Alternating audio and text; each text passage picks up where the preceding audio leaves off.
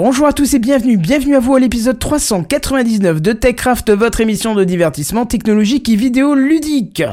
DuckDuckGo, Facebook, carte d'identité, porno, Bitwarden, Epic et un coup de drone. Ça va être sympa ce soir dans TechCraft.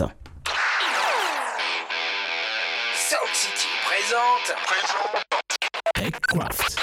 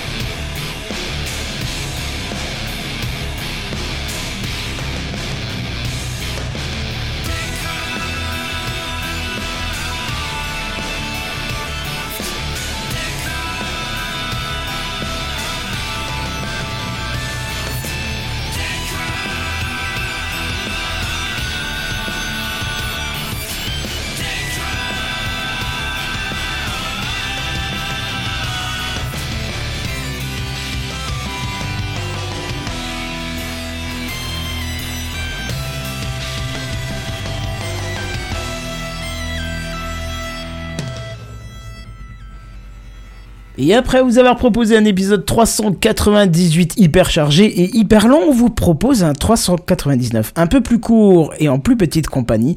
Et je vais faire grâce à Big Gaston et Sam. Salut les mecs, comment ça va? Bah ça va et toi Bonsoir, ça va et toi Bah ouais, ça fait bizarre de se retrouver qu'à 3 alors que la semaine dernière on était 27 je crois. hein. C'est ça à peu près, Ouais. mais on sera, on sera bientôt 4 il me semble. Oui, c'est ça, notre, notre cher JNBR nous rejoint dès qu'il sort des bouchons, et ça, ça c'est, ça c'est terrible. J'ai passé une heure dans les bouchons cet après-midi.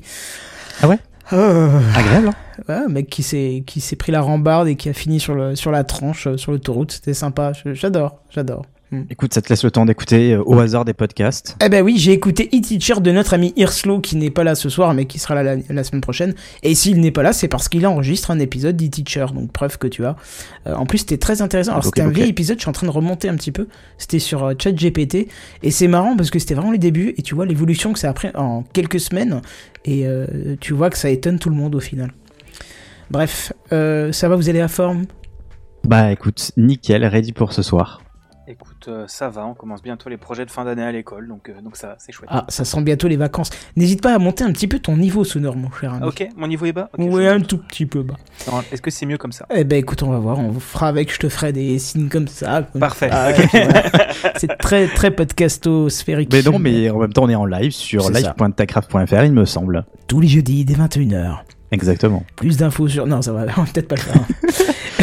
Par contre, on va passer à l'introduction, et je suis désolé, vous allez vous la taper cette introduction jusqu'au... Bah, tant que c'est la parodique, ça me va. Ah bah écoute, je te mettrai la parodique alors. Ah. En tout cas, c'est l'introduction. C'est l'introduction. Bon, on va essayer de faire vite aujourd'hui. Oh, tu parles, c'est encore un truc qui va durer des heures, ça. Oui, des heures parce que deux génériques à passer, dont un super long. On se demande lequel. Mais là, tout de suite, c'est pas de Rennes, c'est parti. Vous ne voulez pas écouter, découvrir et encore moins faire du podcast en live Eh bien, venez quand même à Podren. Les 8 et 9 avril 2023, à Rennes. Bah oui, à Rennes, crétin. Si c'était à Quimper, ça s'appellerait Pod Quimper.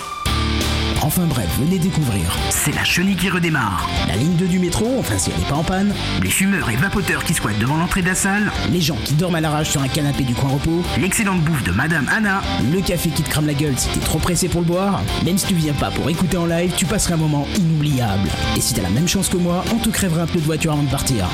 Inscription, programme et bien plus encore sur Démerde-toi, t'as qu'à chercher sur google.fr. Entrée gratuite. Enfin, si tu comptes pas le prix du voyage, de l'hôtel et de deux pneus à racheter. Alors, Geneviève, si tu écoutes cet épisode, sache que le bruit de ma poteuse que t'as entendu, c'était une dédicace. C'était pas du tout que j'ai oublié de baisser mon micro. Non, pas du tout, virgule, pas du tout. Vraiment, la, la tête, c'est c'est très podcastique, hein, mais vraiment, on a vu la tête de JNBR, tu sais, c'est vraiment le gamin qui vient de renverser le pot de confiture, pile au moment où il y a ses parents qui rentrent dans la pièce. Vraiment, tu sais, c'est le prix sur le fait. Mais je me suis entendu faire la même connerie que lui la semaine dernière et je me suis dit, waouh, je lui ai fait la remarque et tout et je viens de faire la même connerie. Mais en fait, il y a trop de curseurs sur cette console là. Je, je peux plus, j'ai plus assez de mains, j'ai trop d'écran, trop de trucs. C'est le passionné de la technique qui se plaint de la technique quand oui, même. hein. c'est ça, c'est ça. J'avais toujours dit un jour, je posterai sur la vidéo YouTube un, un- un- comment on appelle ça, un making of de Techcraft. Euh, J'avais déjà commencé à écrire le Mais plan. tu l'as déjà fait pour les millions, non? Non, non, non, non, c'était un tout petit truc. Non Bah, euh, on n'avait pas l'infra qu'on a maintenant. Mais, euh, mais j'ai pas le courage, il y a trop de trucs à montrer. Et puis, euh, peut-être un jour, peut-être un jour. Quand j'achèterai mon Mac Mini euh, M2 Pro. euh, Ah, c'est bientôt ça peut-être. et oui, bah, ça me tente vraiment, ça me tente vraiment. Bon, bref, vous avez entendu euh, Podren, tout ça. Et euh, ce qui est vachement bien, c'est que le samedi soir là, il y aura les abyssales. Music. Si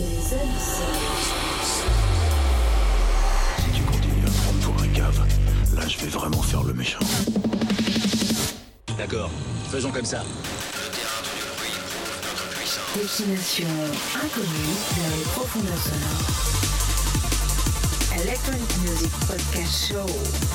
Le samedi 8 avril 2023, venez ressentir le pouvoir de la musique grâce aux abyssales. Une heure de DJ set pour se libérer la tête et l'esprit et fêter les 10 ans de Podren. Select Mix.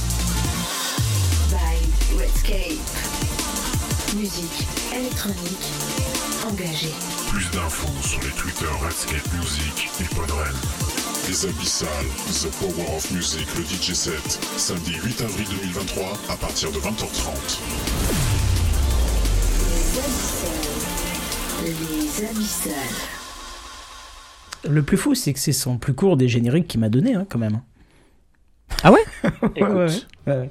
Mais- Écoute, il faut des formats euh, pour partout et c'est vrai que ça, s'y- ça s'y prête là en tout cas. Ah oui, oui, carrément. Mais euh, j'ai hâte d'entendre un peu ce qu'il va nous faire comme set, ça va être sympa. Donc rendez-vous à Pedren, vous l'avez compris. Euh, quelque chose à remettre encore en intro? On passe, à, on passe au news Non, c'est juste qu'à chaque fois j'oublie la date de Podren, c'est tout. C'est 8 et 9 avril. hein, Ah, dire. ok. Voilà. C'est le week-end de Pâques, de toute façon. Non? Comment? On y sera tous les trois, je crois. Ah bah oui, bien, on, y sera tous les trois, oui, effectivement. ouais. Mm. Voilà. Vous avez déjà pris votre hôtel, tout ce qu'il faut? Ouais, moi c'est encore, Ah, bah ça me dépêche-toi, parce que ça se remplit vite. Hein, donc, euh, je sais bien. ok. bon. Parce que tu sais, Podren, c'est tellement un gros événement que tout le monde veut y venir. Eh ben oui, c'est- ça en plus. Hein. C'est c'est vraiment ça, donc c'est ça qui est bien. Allez, on est parti. On va passer aux news high-tech. C'est les news high-tech. C'est les news high-tech. C'est les news high-tech. C'est les news high-tech. T'as vu le dernier iPhone, il est tout noir. C'est les news high-tech. Qu'est-ce que c'est le high-tech? C'est plus de mon temps tout ça. C'est bien, je faisais l'éloge de, de, de Touch Portal, mais il se comporte pas comme il devait. Bon, bah c'est pas grave, il faut bien qu'il y ait une petite merde quand même dans le truc. Bon, c'est pas grave. Oh, ça va se roder, Vaut ça va se roder. Oui, Vaut mieux oui. la, tu sais, c'est une nouvelle émission, vaut mieux la 399e qu'à la 400, c'est ça? C'est ça. D'ailleurs, euh, je vous rappelle que la semaine prochaine, on fera un, un épisode spécial quiz. Je vais bosser beaucoup dessus euh, ce dimanche et on essaiera de faire de la com tout au long de la semaine pour euh, essayer de, de ramener du monde. On va essayer aussi d'inviter du monde, ce serait bien. Faut, qu'on faut qu'on se trouve un moment pour en discuter, ce serait cool. Allez, News High Tech, je vais beaucoup parler ce soir, donc on va y aller euh, directos, puisque après Microsoft, euh, Google, Brave, voici le tour de DuckDuckGo, le fameux moteur de recherche au canard, de nous annoncer l'intégration d'une IA au sein de ses résultats de recherche. Cette IA qui aura d'ailleurs pour nom Duck Assist. Alors pour commencer, je vous rappelle que DuckDuckGo, c'est un moteur de recherche qui dit respecter vos données personnelles, qui dit ne conserver aucune de vos données, et qui ne les partage pas non plus. Cerise sur le gâteau, euh, pour pas dire euh, cerise sur le kebab, c'est un moteur de recherche extrêmement performant. Et si vous êtes fidèle auditeur de TechCraft, je vous ai même fait un dossier complet sur sa particularité appelée les bangs. Alors euh, rien à voir avec un truc à fumer ou un truc olé olé, hein. C'est une fonction qui permet de faire des recherches et de trouver le résultat directement sur un site concerné.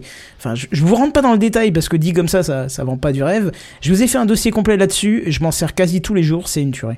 Et pour la petite histoire, c'est Redscape à l'origine qui m'a parlé de DuckDuckGo, qui m'a dit ouais, ils ont fait des progrès et tout. Et euh, j'ai fait le pari de l'utiliser une semaine complète euh, pour voir ce qu'il vaut, et je l'ai jamais quitté, preuve que c'est plutôt efficace, c'était il y a au moins 3 ans euh, maintenant, donc... J'ai j'ai toujours du mal, euh, sur certains de mes appareils, il est en navigateur par défaut.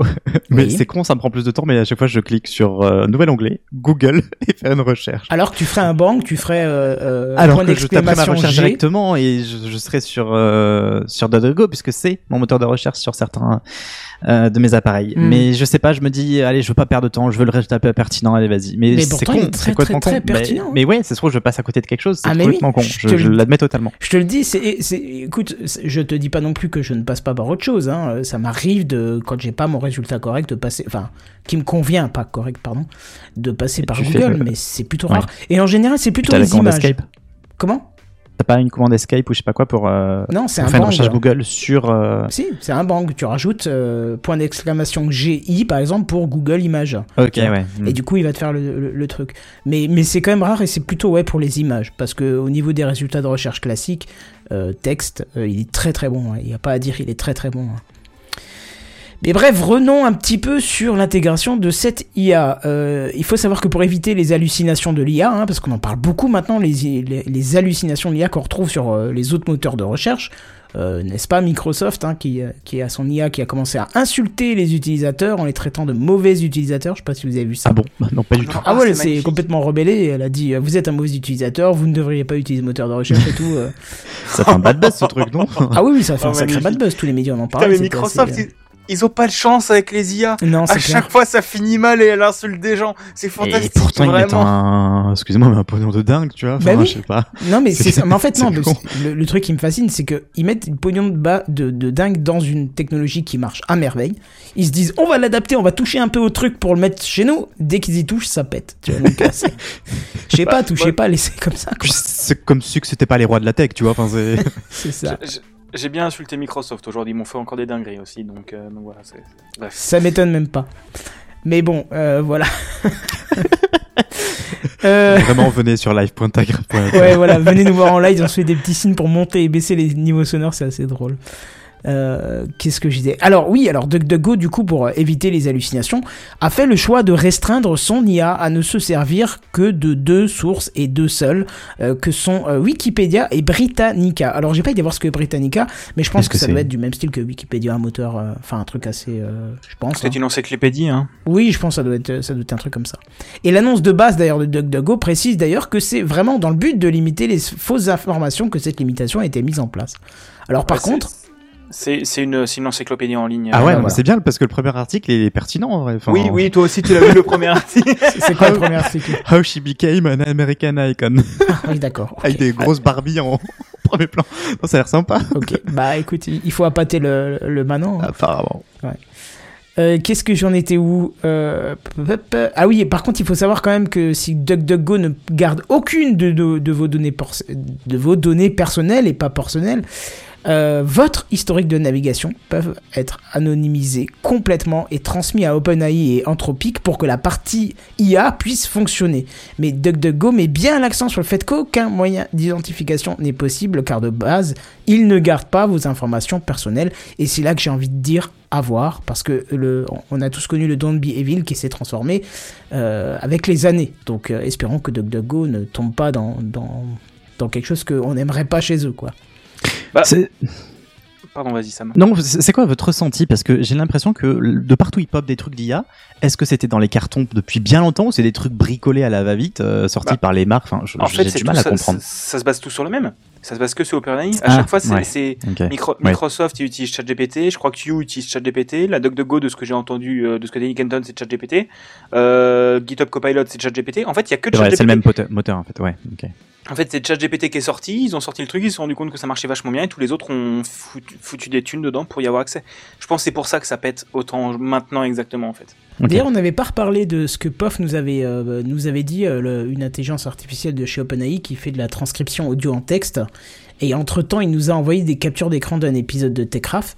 Euh, c'est tout bonnement hallucinant, il est capable de séparer les personnes même quand elles parlent un peu en même temps et tout, c'est c'est assez intelligent euh, comme système Ouais. et je le verrais bien en natif, tu sais, dans, euh, dans YouTube. Quand t'envoies ta vidéo, il te dit est-ce que tu veux passer par la, la transcription de texte? Là, tu dirais oui, et paf, il te sort le truc et t'as ton... C'est ce qu'ils font déjà. hein. YouTube, t'as ton transcript, il, il te sous-titre automatiquement toutes les Oui. phrases. toutes les Ouais, mais ils mettent ça en automatique, mais c'est pas très bon, quoi. Oui, mais je pense, je pense que Google, euh, je pense que c'est pas très bon parce que Google en a rien à foutre. Et que je pense que s'ils voulaient avoir des sous-titres efficaces, ils en auraient. Je- en fait, ils ont, ils ont Google aussi un système de, de, de, de voice to text Mhm. euh, qui coûte la peau du derche. Vraiment, honnêtement, ça doit être genre, euh, je sais plus combien c'est, mais j'avais regardé pour YouPod à l'époque. Et euh, avant que Whisper sorte, donc le truc d'OpenAI, c'était euh, infinançable. En fait, ça, Ah ouais, ça coûtait d'accord. vraiment juste beaucoup trop cher. Et pour moi, c'est, enfin, pour un service comme YouPod, c'était, qui était gratuit, c'était juste infinançable. Et, euh, et je pense qu'en fait, le truc, c'est que il doit avoir comme, comme Whisper plusieurs niveaux de trucs et sous-titrer en direct les téraoctets de contenu qui se uploadaient chaque seconde sur YouTube. Non, mais tu, tu pourrais Euh, le cliquer, tu vois, enfin... Ouais, mais je pense, je pense qu'en vrai, YouTube doit pas être trop con et doit. Ils ont peut-être, pour moi, ils ont un système du les vidéos les plus importantes sont mieux sous-titrées que les moins importantes. Genre pour moi, euh, leur modèle le plus teuteux, ils le font sur les vidéos de vacances de papy, de papy Ah, peut-être, oui, oui. Et sur les grosses vidéos d'Amixem, ils mettent des trucs euh, plus euh, plus efficaces. Ouais, enfin, les vidéos d'AMXM, j'ai rien contre ce monsieur qui fait des choses très divertissantes, mais je les, même, je les mets dans la même catégorie que les vacances de Teuteux, là, comme t'as dit. Hein. Oui, Non, non, mais mais, c'était en, le- en termes d'influence, en termes de- Ah oui, et de Parce que visibilité. l'apport, euh, la- l'apport n'est c'était pas très c'était- élevé, quoi. c'était pas en termes non, c'était juste en termes de combien ça, te fait, ça avait vues. Et pour moi, c'est genre, je pense que parce que après ça consomme de la donnée. Genre euh, Whisper quand il tourne, il faut quand même pour qu'il tourne bien, il faut une carte graphique Oui, Nvidia oui. avec beaucoup de, de VRAM, donc de la RAM vidéo qui coûte cher. Et c'est des, des technologies qui sont encore assez coûteuses, et donc avoir un système comme ça, bon, enfin Google ils peuvent se le permettre, mais déjà que YouTube est pas rentable, s'ils activent un truc comme ça sur toutes les vidéos, C'est dommage parce qu'en plus, euh, j'ai eu l'occasion de, de, présenter à, un bilingue euh, un texte traduit par Google de français à l'anglais et euh, traduit par la par l'IA. Et il me disait que l'IA était drôlement plus performante sur la traduction que, que, Google. Donc, tu vois, c'était intéressant de voir ça. Mm. Bon, bref, revenons sur DuckDuckGo et son IA. C'est en phase de test. euh, c'est en bêta. Hein, et si le test se passe bien, L'IA pourrait être déployée auprès de tous les utilisateurs. Alors moi j'ai tenté plusieurs recherches en langage naturel, mais pour l'instant je n'ai pas eu de réponse de l'IA. Donc je pense que notre secteur euh, géographique ne doit pas encore faire partie de la phase de test. Et pardon, et c'est dommage. J'espère vraiment que euh, que ça arrivera, en tout cas le plus rapidement possible. Bigaston, tu utilises un peu DuckDuckGo ou pas? Pas du tout. Pas du tout. Euh, J'avoue qu'en termes de moteur de recherche, je suis vraiment un normie. Enfin, en termes de navigation, je suis Un un, quoi normie. j'utilise- Un normie. Enfin, euh, tu peux utiliser normal, des quoi. mots que les gens normaux comprennent. Mais non, mais tu, tu me comprends, Sam. Tu sais ce que ça veut dire, un. De, de nom, je l'ai entendu, mais je vois pas trop, je t'avoue. Bah, On passe pour des boomers, c'est ouf. bah oui, Non. c'est ça. C'est, enfin, les normies, c'est les gens, tu sais, qui sont dans la moyenne, en fait. Genre, euh, vraiment, c'est. Mm. Les moutons. Ah, les moutons. Voilà, fallait le dire. Non, c'est pas, c'est pas les moutons, mais c'est la, c'est la, la- voilà. Et bah, j'utilise Google Chrome, j'utilise Google Chrome, j'utilise Google, j'ai Gmail. Euh, j'avoue que je suis très dépendant à la suite Google. Non, mais euh, j'utilise aussi la suite Google, j'ai Google Chrome, machin, mais ça m'empêche pas de, de tester un truc qui finalement m'a fasciné, tu vois. J'avoue que j'ai pas encore fait le saut de changer de navigateur parce que j'y vois pas d'intérêt. En fait, je comprends l'intérêt de DuckDuckGo sur le, sur le côté données personnelles, mais j'ai la, je vois pas d'intérêt à partir de Google où je sais que j'ai toute mon, j'ai mes habitudes, j'ai toute mon architecture. Enfin, il, il a de mes données personnelles, donc les résultats sont cohérents avec ce que j'ai besoin, plus ou moins. Ah bah teste, fais le pari, teste-le une semaine, et on en reparle, tu vas voir. Tu Pour le, pour coup, les, les, les bangs me saucent de ouf. Enfin, pour Ah moi, oui, les ça, bangs, c'est une super. feature. Super, Mais, mais en fait, je, je- de toute façon, j'utilise jamais un moteur de, enfin, j'utilise très peu de moteurs de recherche ou des trucs comme ça. d'accord. Bon, très bien. Mais, mais j'avoue que ouais, je suis pas, je suis pas très. Je, je, je, je vois l'intérêt, je vois plus l'intérêt à DuckDuckGo qu'à qu'à d'autres trucs comme euh, comme Quant, qui Quant a l'air d'être quand même vachement plus à la masse que DuckDuckGo. Ah oui, oui, Quant, on en a déjà parlé, c'est une catastrophe, euh, c'est une catastrophe, ils ont eu plein de, de, de problèmes déjà, donc euh, voilà quoi. C'était eux le moteur de recherche un peu lourd C'était le méta-moteur. Ils disaient qu'ils étaient, euh, qu'ils fournissaient leur propre machin et en fait ils allaient pomper chez tout le monde. Quand ça s'est su, ça a fait scandale. euh, Enfin, il y a l'Europe qui a dit oui, il faut utiliser Quant, c'est européen, nanana, et puis ça s'est cassé la gueule. Ça existe encore ou, ou, ou pas? Ouais, j'y suis. Alors j'aime bien, alors j'aime bien, j'aime beaucoup leur UI. Par contre, ça fait pas du tout moteur de recherche. Et, et en fait, c'est une- bizarre parce que c'est une page scrollable déjà, le moteur de recherche, et j'ai plus l'habitude de ça. Ah, moi non plus. Enfin, Pas sur un moteur de recherche en tout cas. t'as- pas. Ouais, ouais. Ouais, c'est Bon. ça. Bah, je pense que mon daron l'utilise. Je pense que dans l'éducation, j'allais dire dans l'éducation nationale, pas forcément, mais mon daron l'utilise. Mes grands-parents aussi un peu. Ah, t'as aussi Ecosia hein, qui, euh, qui marche bien dans l'éducation. Ecosia, il y a ma meilleure pote qui l'utilise. Mm. Euh, Mais C'est pas un moteur Google?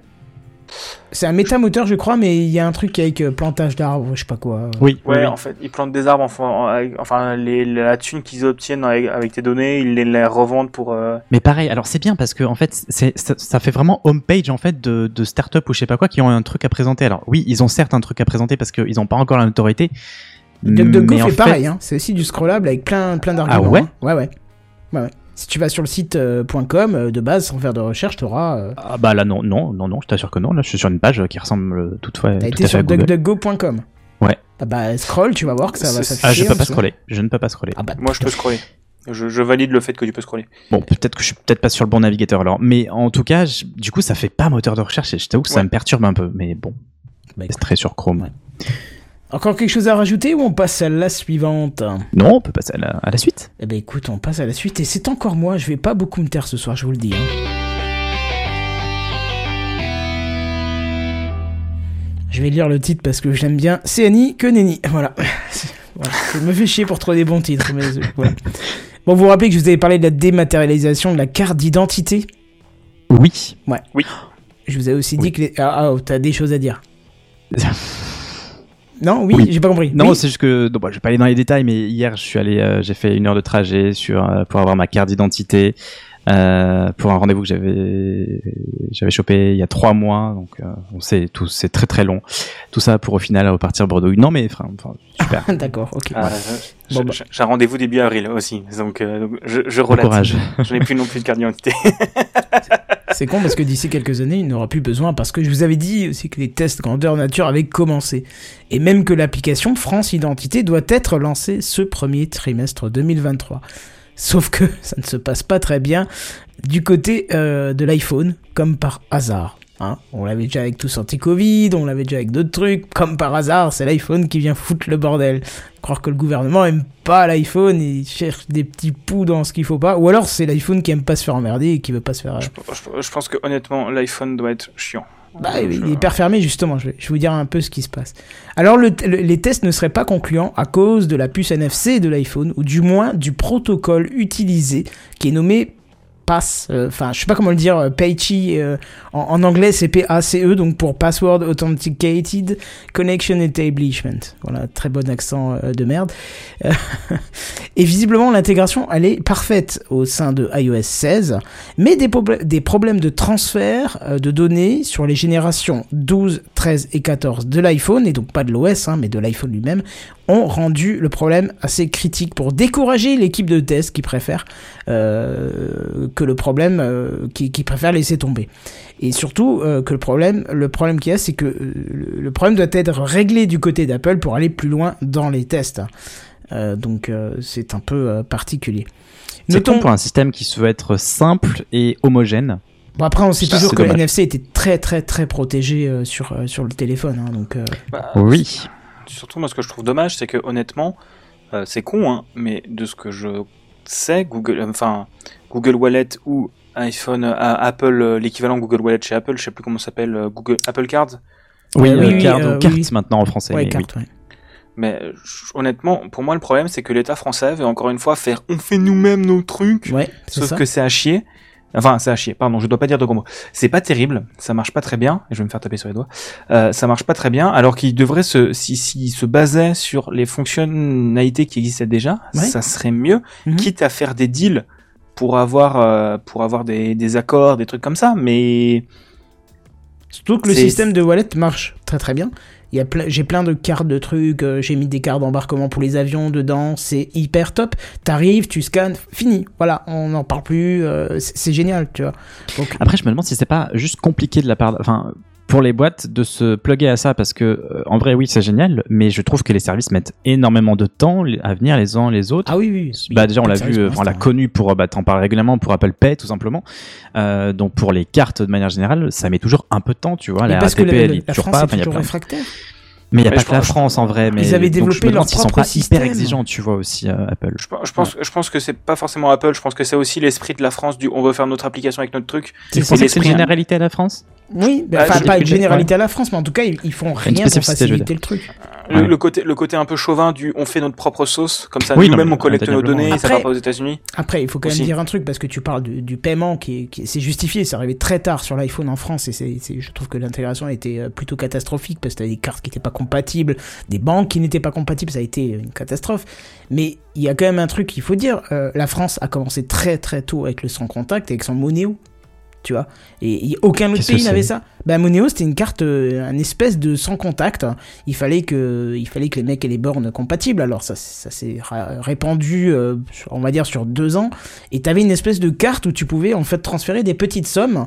Et le but c'était de payer que des petites sommes avec, tu vois. Genre, euh, tu veux prendre un café quelque part, tu payais avec Moneo et il y avait pas de frais. le logo me parle, ouais. Ouais, tu vois, et c'était hyper pratique. Moi, quand j'ai demandé la carte monnaie à ma banque, elle m'a dit Oh, vous connaissez ça et tout. Bah oui, j'en ai entendu parler, ça m'intéresse et tout.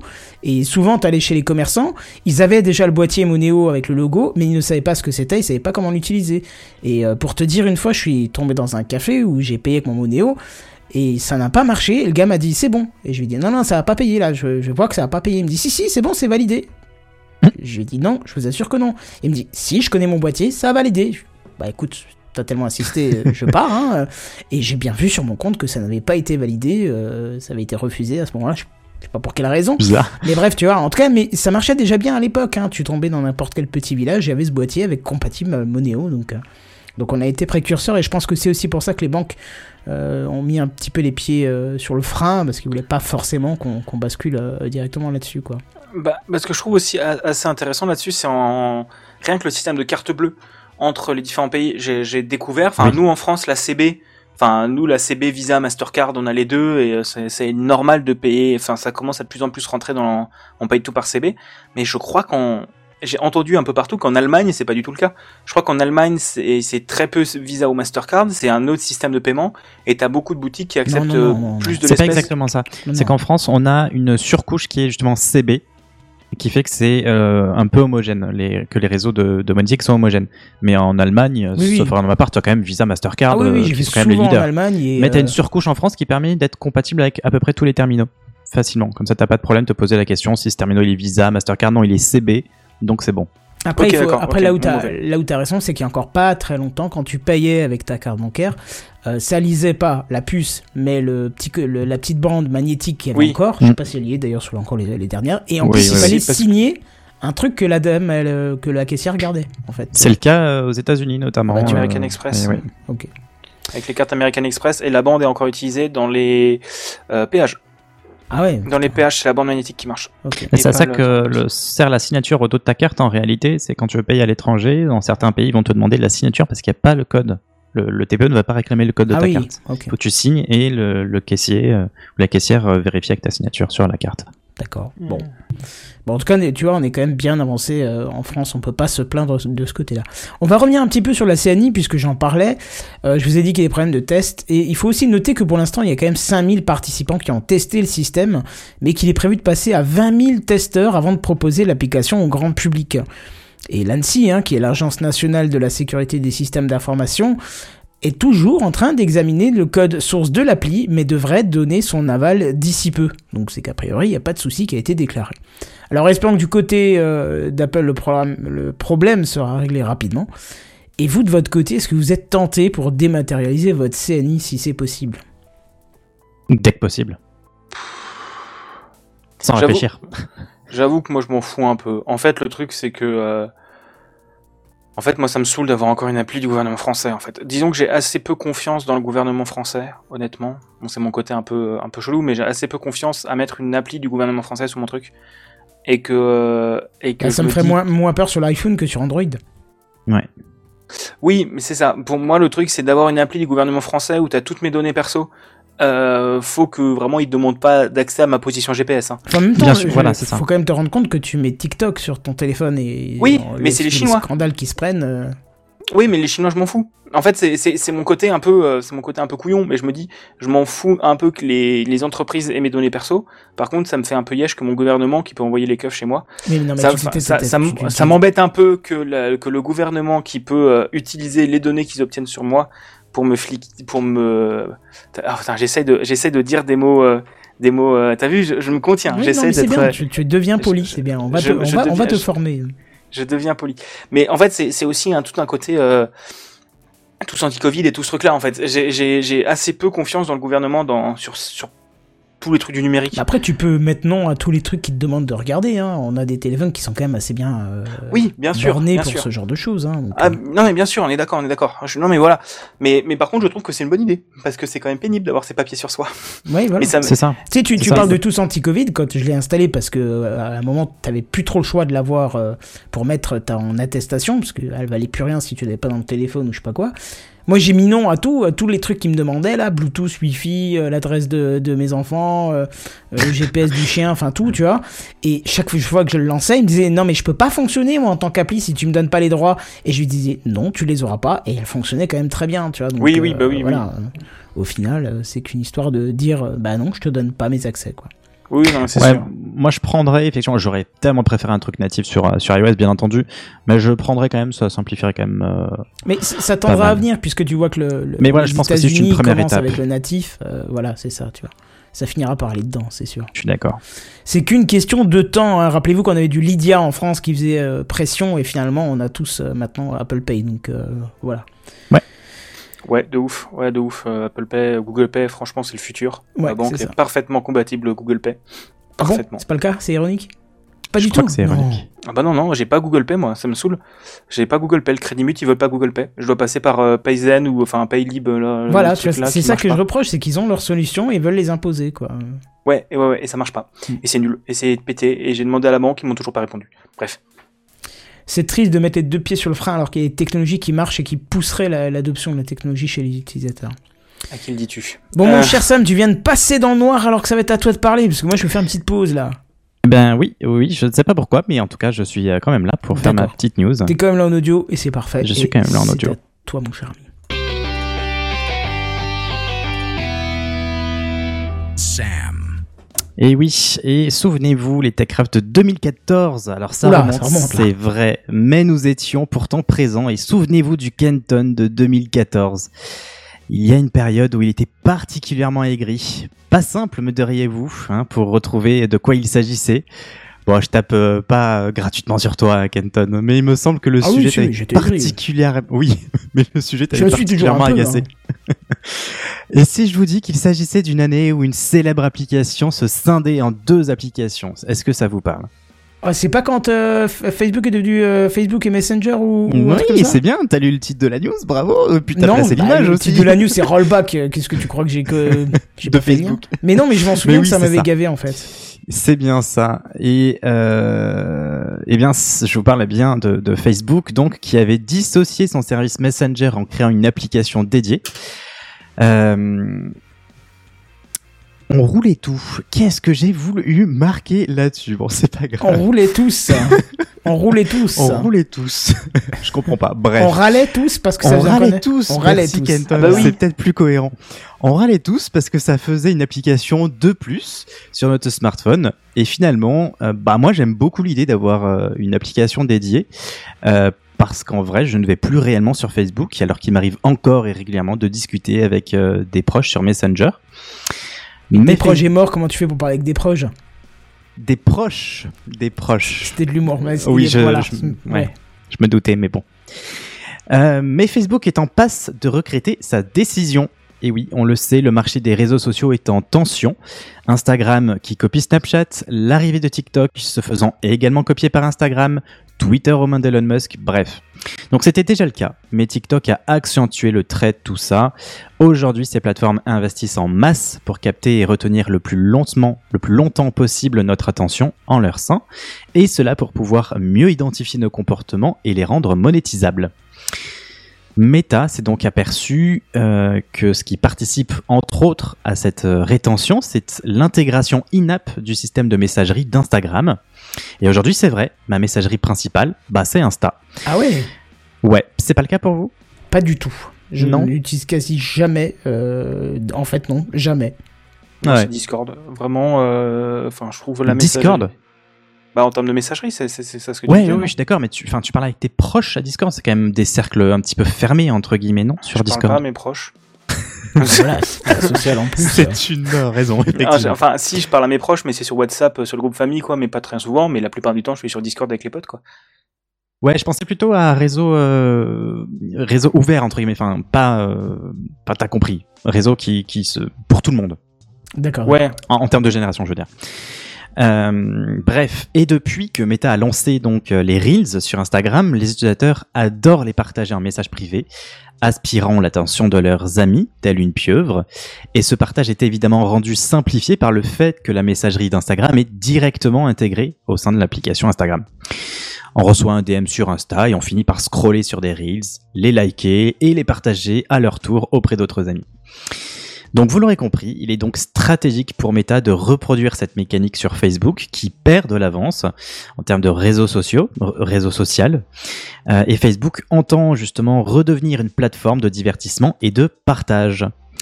Et donc, pourquoi je vous dis tout ça? Eh bien parce que dans un billet de blog, le responsable de Facebook, Tom Allison, a indiqué qu'il teste la possibilité pour les utilisateurs d'accéder à leur boîte de réception Messenger à partir de l'application Facebook et qu'ils étendront bientôt ces tests. Et cette réintégration va permettre de, je cite, faciliter le partage des découvertes faites sur, sur Facebook par Messenger au moment, à l'endroit et de la manière qui leur convient sans avoir à passer à une autre application. Donc à ce jour, Meta n'a pas communiqué euh, de date de sortie de cette euh, ancienne nouvelle fonctionnalité, ni même communiqué qu'il sera toujours, euh, s'il sera toujours possible ou non d'utiliser l'application Messenger, même si je crois comprendre entre les lignes que a priori, dans un premier lieu, ce sera le cas. Oh, ça ressemble quand même au petit poisson, euh, tu sais, qui est au bord de l'eau et qui se débat pour essayer de rejoindre la mare, mais qui arrive Ah pas mais trop, complètement, bien sûr, bien sûr, complètement. Fa- Facebook, c'est vraiment le réseau social à côté duquel je suis passé. Vraiment, quoi. je, Je- je- supporte pas cette plateforme. tout le temps, euh, quoi, tu utilises encore Facebook tu vois. Euh, Qui utilise encore Facebook ici Ah, les euh, nuls C'est ça. Bah, moi, je l'ai que, je l'ai que pour le boulot. Et voilà, les nuls qui dit, et alors que c'est le vieux qui arrive. Bonjour, monsieur Genebière. Bonsoir. Oh, bonsoir les jeunes Ça va Comment ça Fortnite ce soir? T'as réussi à sortir de tes bouchons Oh, un enfer. Hein Terrible, hein À ce point Ah, un enfer. Bah aujourd'hui, j'ai passé littéralement euh, 3h40 dans la voiture. Ça m'a Ouais. fait plaisir. Mais bon, eh, on est ensemble, là. On- Ah. on, est là. C'est Et ça. oui, c'est le principal. On est là, ouais. Et oui, on est, J'entends ça toute la journée, donc ça me monte le cerveau à force. on est là, wesh. O On est -U là, -E hein. Wesh. C'est Wesh. Euh, non mais voilà, ouais, moi, mais c'est un peu triste en fait. Ça Enfin, m'emmerde un petit peu. Enfin, moi, j'aimerais pas perdre l'application Messenger parce que bah Tu ça m'obligerait. possible. Oui, mais à terme, je n'aimerais, je n'aimerais pas perdre l'application Messenger, euh, même si j'aimerais beaucoup pouvoir m'en passer. Euh, mais euh, parce que j'ai pas envie de passer par Facebook pour euh, pour parler à mes proches en fait. Bah, parce bah, que oui, typiquement, ça va retenir mon attention pour des trucs complètement inutiles. Bah, Ouais. disons que Messenger avait, honnêtement, si j'ai- j'ai dû utiliser Messenger à un moment, je crois, et l'avantage c'est qu'il y avait quand même Messenger Lite qui était très sobre et qui honnêtement fonctionnait assez bien, de ce que Ouais. je m'en souviens. Le Messenger actuel est plutôt light aussi, je trouve. Alors, j'ai vu dans des articles C'était qu'apparemment il il y y a aurait des, 3-4 des ans, petits hein, problèmes de batterie. changé, mais Mais euh, moi, j'ai pas de de, de, de reproches à faire à Allez, on fait Messenger. les paris. Dans 5 ans, Facebook intègre IRC et on sera vraiment revenu 20 ans en arrière. ah, s'il vous Ouais. plaît, moi Mais je mais- veux connaître IRC. Je dis ça parce qu'il y, a- il y a une dizaine de jours, j'ai j'ai, euh, lancé un petit client IRC. J'étais voir, mais il y a encore plein de monde hein, sur, des, sur les canaux IRC. C'est incroyable. Hein. Bah, j'ai jamais il y a encore plein de vieux. Il y a des communes de ouf dessus, quoi. C'est, euh... ouais, peut-être des vieux, mais mais ça marche bien. Ça Non, parce que je pense pas que parce que maintenant euh, tu as des clients natifs dans les navigateurs. Enfin, tu vas sur des sites et Oui, oui, t'as le oui. client intégré. T'as euh, Kiwi IRC pour ça, des trucs comme ça. même tu vas directement sur le site de, du node. Ça s'appelait des nodes, je crois, si je me souviens bien. Et puis euh, bah tu as directement le client intégré. Donc, euh, donc voilà. Monsieur Bière, comment ça va? T'es dans l'espace? Non, il fait signe de non. Ah, il a perdu son micro. Non, je, oui, bah, Ah, et il j'ai plus, ça. j'ai plus mon petit bouton mute dessus. Ah, Donc oui. maintenant, je suis en train de Ah, chercher oui. partout. Et... Tu réécouteras le, le tout début de l'épisode. J'ai une petite. euh, comment? Ah, avec plaisir. Voilà. Et puis tu auras le droit de m'insulter parce que tu auras le droit. Ah, avec plaisir. Avec plaisir. J'attendais une occasion. Ça va encore me coûter un mois de salaire, cette histoire. Je vais, je vais pas te dire pourquoi, je te laisse la surprise. Ah, ok, j'écouterai demain Et matin. si t'as l'occasion de le voir en vidéo, c'est encore mieux. Dis de quoi il s'agit. Tu verras. Bref, allez, euh, à moins qu'il y ait encore quelque chose à dire sur Messenger. Non, c'est tout pour moi. Je vais te repasser la Kenton, mon cher ami. Encore Putain, je fais Je te ce la. Kenton de la parole, je voulais dire. Il va te Oui. repasser la Kenton, mon ça. cher parole. Et c'est ta parole de parler. Kenton. Kenton qui galère avec les images, c'est bien, tu vois, quand tu veux tout faire en même temps, c'est pas grave, ça vous, ça vous montre qu'il y a du bête sonore en fait. Surtout qu'on va parler euh, d'une news, et je vais redire le titre de la news parce que j'aime bien mes titres de news. Porno, montre ton facial. Alors... euh, Ah bah bravo, Bah, c'est du propre. Mais oui, c'est du propre, oui. Euh, t'en as encore un petit peu là sur le coin de là. Bon, bref, alors toujours pour du suivi de news précédentes, hein, je vous avais dit qu'il y avait des tests qui allaient être euh, faits par le gouvernement, comme quoi ils font beaucoup de tests en ce moment, pour l'accès interdit au site, euh, pour, le, pour les sites interdits au moins de 18 ans. Est-ce que vous vous rappelez déjà qu'on en a parlé? Ah bah on en parle, c'est presque une récurrente en ce moment. Et ça fait deux ans qu'on en parle quand même. hein. On avait commencé avec Oui, l'Angleterre qui a ça, fini par abandonner. derniers- Ces derniers mois, on en parle particulièrement, c'est Ouais. c'est très d'actualité, effectivement. Et bien sûr que vous vous rappelez, hein, vous tremblez déjà, bande de petits polissons. Parce que la CNIL s'est exprimée à ce sujet très récemment, asseyez-vous si vous êtes debout parce que ça vous faire un peu bizarre, et qui visiblement veut pouvoir euh, découvrir euh, des preuves euh, sur le relevé de compte de, son mari. hein. Je pense que ça doit être ça parce que c'est euh, Marie euh, Laure. Je vais refaire ma phrase parce que je l'ai foiré. Euh, je dis que la CNIL s'est exprimée à ce sujet très récemment puisqu'elle veille au grain pour la sécurité de nos données. Mais alors là, on tombe un peu sur la tête pour des déclarations qui viennent de la CNIL. Et c'est selon Marie-Laure Denis, euh, présidente de la CNIL, et qui visiblement veut pouvoir découvrir des preuves sur le relevé compte de son mari, euh, qui souligne qu'à court terme, la CNIL n'est pas opposée à une solution de transaction à 0 à 0 euros avec sa carte bancaire pour valider l'entrée sur les sites restreints. Et attention, euh, il y a encore plus fou dans l'histoire. La CNIL, toujours selon euh, Marie-Laure euh, Denis, n'est pas opposée non plus à la solution d'estimation de l'âge grâce à l'analyse des traits du visage. Fran- franchement, moi je dis qu'ils doivent bien, qu'ils- franchement ils doivent les traîner euh, bizarrement leur modèle parce qu'il va falloir les traîner sur Oui, vraiment sur les têtes, tu sais vraiment. Oui, Oui, c'est très sais. podcastique. Ouais, je Voilà. sais. Je, je te rassure, une transaction à 0 euros ne- n'engendre pas d'in- d'inscription sur ton relevé de compte, c'est juste, euh, juste une empreinte bancaire. Ah d'accord. Ah, je rêve d'une banque comme ça. Bon, c'est fini, Gad. Euh, donc, en gros, ce qui va être marrant, c'est de se faire scanner la gueule par la webcam pour entrer sur euh, le dit site de divertissement sexuoludique. Hein. Ça va quand même être, être assez spécial, quoi. Va falloir euh, être euh, encore habillé à ce moment-là. Alors parfait hein, euh, pour collecter des données à l'issue des utilisateurs comme visage, carte bancaire et l'associer à un profil de consultation. Nickel Chrome, la CNIL. Je sais pas comment on peut mieux faire une campagne de marketing pour les VPN que comme vous le faites actuellement. hein. Je, je vois pas comment on peut faire mieux. hein. Alors par contre, parlons un peu technique, il faut savoir que la technologie de reconnaissance des traits de visage existe déjà et est déjà exploitée par Instagram en Angleterre. Et que la technologie, elle est basée sur un réseau de neurones entraînés pour l'occasion. Et euh, pour la petite anecdote, la marge d'erreur est de 1 an et demi d'estimation pour la tranche d'âge 13-19 ans, et il y a un taux de réussite de 99,65% pour la détection des 13-17 ans. Donc ça reste un score qui reste relativement élevé. Alors, je suis pas sûr que les sites concernés prendront le risque de mettre euh, en place ce type de passage à l'entrée. Bon, sachez que la CNIL, qui est censée protéger nos données, n'y est pas du tout opposée, au contraire. Voilà. Bah, moi, j'ai un avis hein, peut-être un peu euh, personnel là-dessus, mais euh, pour moi, ça va, soit ça va avoir un effet du dé- euh, déplacer les gens vers des sites moins connus et plus chelous, euh, parce que euh, bah, honnêtement, putain, mettre sa, honnêtement, punaise, mettre sa carte bleue sur un site ou se faire scanner la tête par un par un site X, c'est vraiment la pire des idées, euh, je trouve. Et euh, même s'il parlait à un moment de système de double aveugle, aveugle où t'as le t'as le système de vérification de ton Oui, qui ne sait pas pas à quel site tu connectes. Sauf qu'ils auraient un genre de client, donc globalement ils Oui. savent pas quel site tu es, mais euh, ils savent que c'est un site de cul quoi. Et euh, Alors oui et et- non, parce que tous les sites euh, de moins de 18 ans pourraient être concernés, comme les jeux d'argent, euh, ce genre de choses, tu vois. ouais, mais ça reste des trucs un peu obscurs. En quoi. proportion, ouais. Bon. Je pense que Oui. quand même euh, plus de 80% de leurs requêtes, voire plus, ça va être pour du porno. Et je, ça m'étonnerait pas. bah, J'ai lu un article de, de, de- comment ça s'appelle? De euh, l'Institut national de l'INA. Voilà, de l'INA qui parlait de comment le porno euh, poussait l'innovation technologique. Et pour moi, ils vont trouver un truc de VPN intégré à Pornhub.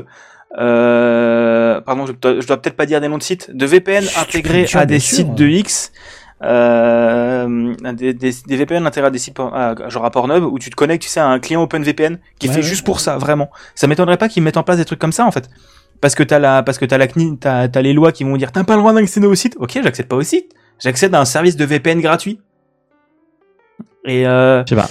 Et je pense qu'il y aura des contournements comme ça où juste euh, ça va se déplacer, ça va changer, ou au contraire, ça va favoriser les créateurs et créatrices, plutôt les créatrices honnêtement, de contenu euh, indé. Ouais, c'est Du genre sur, sur des plateformes comme OnlyFans, Patreon ou euh, Adulte, je sais plus quoi, Subscri- Subscribe Star ou des trucs comme ça. Euh, oui, je suis vachement renseigné. Euh, Je connaissais même pas. C'est, écoute, euh, des, des, des créatrices de contenu indépendant, donc ça pourrait être chouette. Ça, enfin, pour moi, c'est une idiotie monumentale et encore une fois, la France euh, montre que euh, que ils sont en rade niveau technologie et que euh, que euh, bref. Alors qu'il suffirait de former les parents au contrôle parental et on serait fini, quoi. C'est voilà. Oui, former les parents au contrôle parental, mettre en place des cours d'éducation sexuelle, des trucs comme ça, parce que pour moi, c'est, enfin, c'est leur argument de on empêche les enfants d'aller regarder du porno parce que euh, ça leur apprend des mauvaises euh, pratiques de sexualité. Oui, mais pourquoi tu donnes pas des cours d'éducation sexuelle? Un peu Bah, il y en a, mais ça reste. Euh, J'en ai eu un. ah bah, en écoute, 18 euh, ans, j'en ai en, en 15 ans, allez, 15 ans de scolarité, j'ai eu un cours. Et c'était en première. Et je pense que maintenant les gens ont ont déjà eu des rapports sexuels. Les jeunes ont eu des rapports sexuels en majorité déjà avant ça. Donc en fait, Oui, pour moi, le sûr. truc, le truc, c'est que di- disons que s'ils avaient un argument concret, pourquoi pas? Mais l'argument du c'est pour protéger les enfants des violences sexuelles, Oui, on voit pas le geste que tu fais en podcast, tu sais, donc. euh, ouais, pardon, tu, tu c'est juste un terrible. Il faudrait un, un audio descripteur qui fasse. Là, il fait le geste. Il fait la geste de la balance à l'ancienne, où tu mets ton grain, chaque côté, ça penche d'un côté et de l'autre. si tu veux écouter euh, un, un truc que je trouve qu'on a relativement bien réussi euh, sur le, le porno comme innovation technologique, on a fait un épisode du Café Clutch avec euh, Arnaud Doucet. Euh, Il me semble bien qu'il y avait un truc ouais. de. il y a des de- années, et je pense que ça ouais. te plairait, euh, Big Gaston, parce que c'est assez intéressant. Mais tu pourras rechercher en te mutant, parce que ton clavier, tu sais, mécanique, euh, Ah, il nous pardon. résonne toujours en plein domaine. En tout cas, ce que je retiens, c'est que selon ta théorie, Big Gaston, il y aura des sponsors de VPN Pornhub maintenant. Ah oui, non mais pour moi, d'une manière ou d'une autre, d'une manière ou d'une autre, le jour où ça rentre, ils vont faire de façade en mettant des trucs comme ça en porte d'entrée, mais t'auras une succursale de, por- de, de Pornhub qui va vendre des VPN. Ouais, à je pense que c'est pas très user-friendly tout ça. Mais alors par contre, tu vois, j'ai pu constater quelque chose euh, cette semaine à plusieurs reprises, des gens qui m'ont posé des questions. Et plusieurs fois, l'argument est venu de oui, mais euh, en fait, euh, euh, si on utilise un VPN, est-ce qu'on pourrait faire ta ta ta ta ta ta Et je me rends compte qu'en fait, le marketing a complètement défoncé la définition d'un VPN. Les gens ne savent pas du tout ce que c'est et pensent que c'est juste là pour protéger tes données, que t'es Ah oui, non, bien sûr. intraçable, que que que tu peux retrouver des gens grâce à, à des VPN, que tu peux euh, révéler les IP des gens au travers du VPN. Enfin, Le VPN fait revenir l'être aimé. mais euh, c'est ça, en fait, c'est un, peu, ta voiture. c'est un peu. Parce que là, le marketing du VPN à cause de, de, Sud DNS, hein, on est d'accord, hein, vous voyez bien de qui on parle, euh, pour pas les citer, pour pas qu'on se fasse prendre un procès, mais je trouve que c'est pathétique ce qui, est en train d'arriver parce que tous les gens ont le mot VPN à la bouche et ils ne savent pas pourquoi, euh, et c'est triste. Et, et, pour te dire à quel point ça allait, euh, euh, j'avais discuté avec quelqu'un qui est à Podren, je me souviens plus de, son prénom ou de son pseudo, qui m'avait dit Moi j'ai pris un VPN pour éviter de me faire pirater pendant mes streams euh, sur Twitch. J'ai dit attends, je comprends pas le tenant et l'aboutissant. Bah comme ça en fait, euh, on peut pas, on peut pas attaquer ma machine parce que je passe par VPN. Et tu vois en fait la personne Hmm. donc ne savait pas euh, ce que c'est qu'un VPN euh, véritablement et à quoi ça servait, donc ça on lui en veut pas. Mais ce que, ce que j'en veux, c'est aux sociétés de VPN de mettre des fausses images dans la tête des gens en, en essayant de se dire que le. T'as l'impression en fait, si tu veux, quand t'entends parler les gens, que maintenant le VPN c'est le nouvel antivirus. Tu vois? Oui, oui, C'est vraiment ça et c'est triste. Les gens sont, les, je pense, j'allais pas dire c'est les mêmes sociétés, mais en fait les gens se sont rendus compte que plus personne n'installe l'antivirus parce que euh, parce que Windows Defender fait quand même bien, Ah oui, oui, très bien le café ça, maintenant. ça, je suis d'accord, Ouais. totalement. C'est le meilleur antivirus pour Windows possible. hein. Ça fait des années qu'il est euh, largement au-dessus des, des autres et on reviendra pas là-dessus. Mais de là à se dire, bah, je vais mettre un VPN parce que ça va me protéger, c'est faux, c'est pas vrai. C'est c'est pas du tout vrai. euh, Enfin, c'est une fausse image qu'on peut avoir, quoi. Enfin bref, allez, euh, on a fait un petit peu le tour de la question. Euh, ouais, il y avait des questions encore là- sur là-dessus ou pas? Non, ça Non. va. eh ben écoute, on va passer à la suite.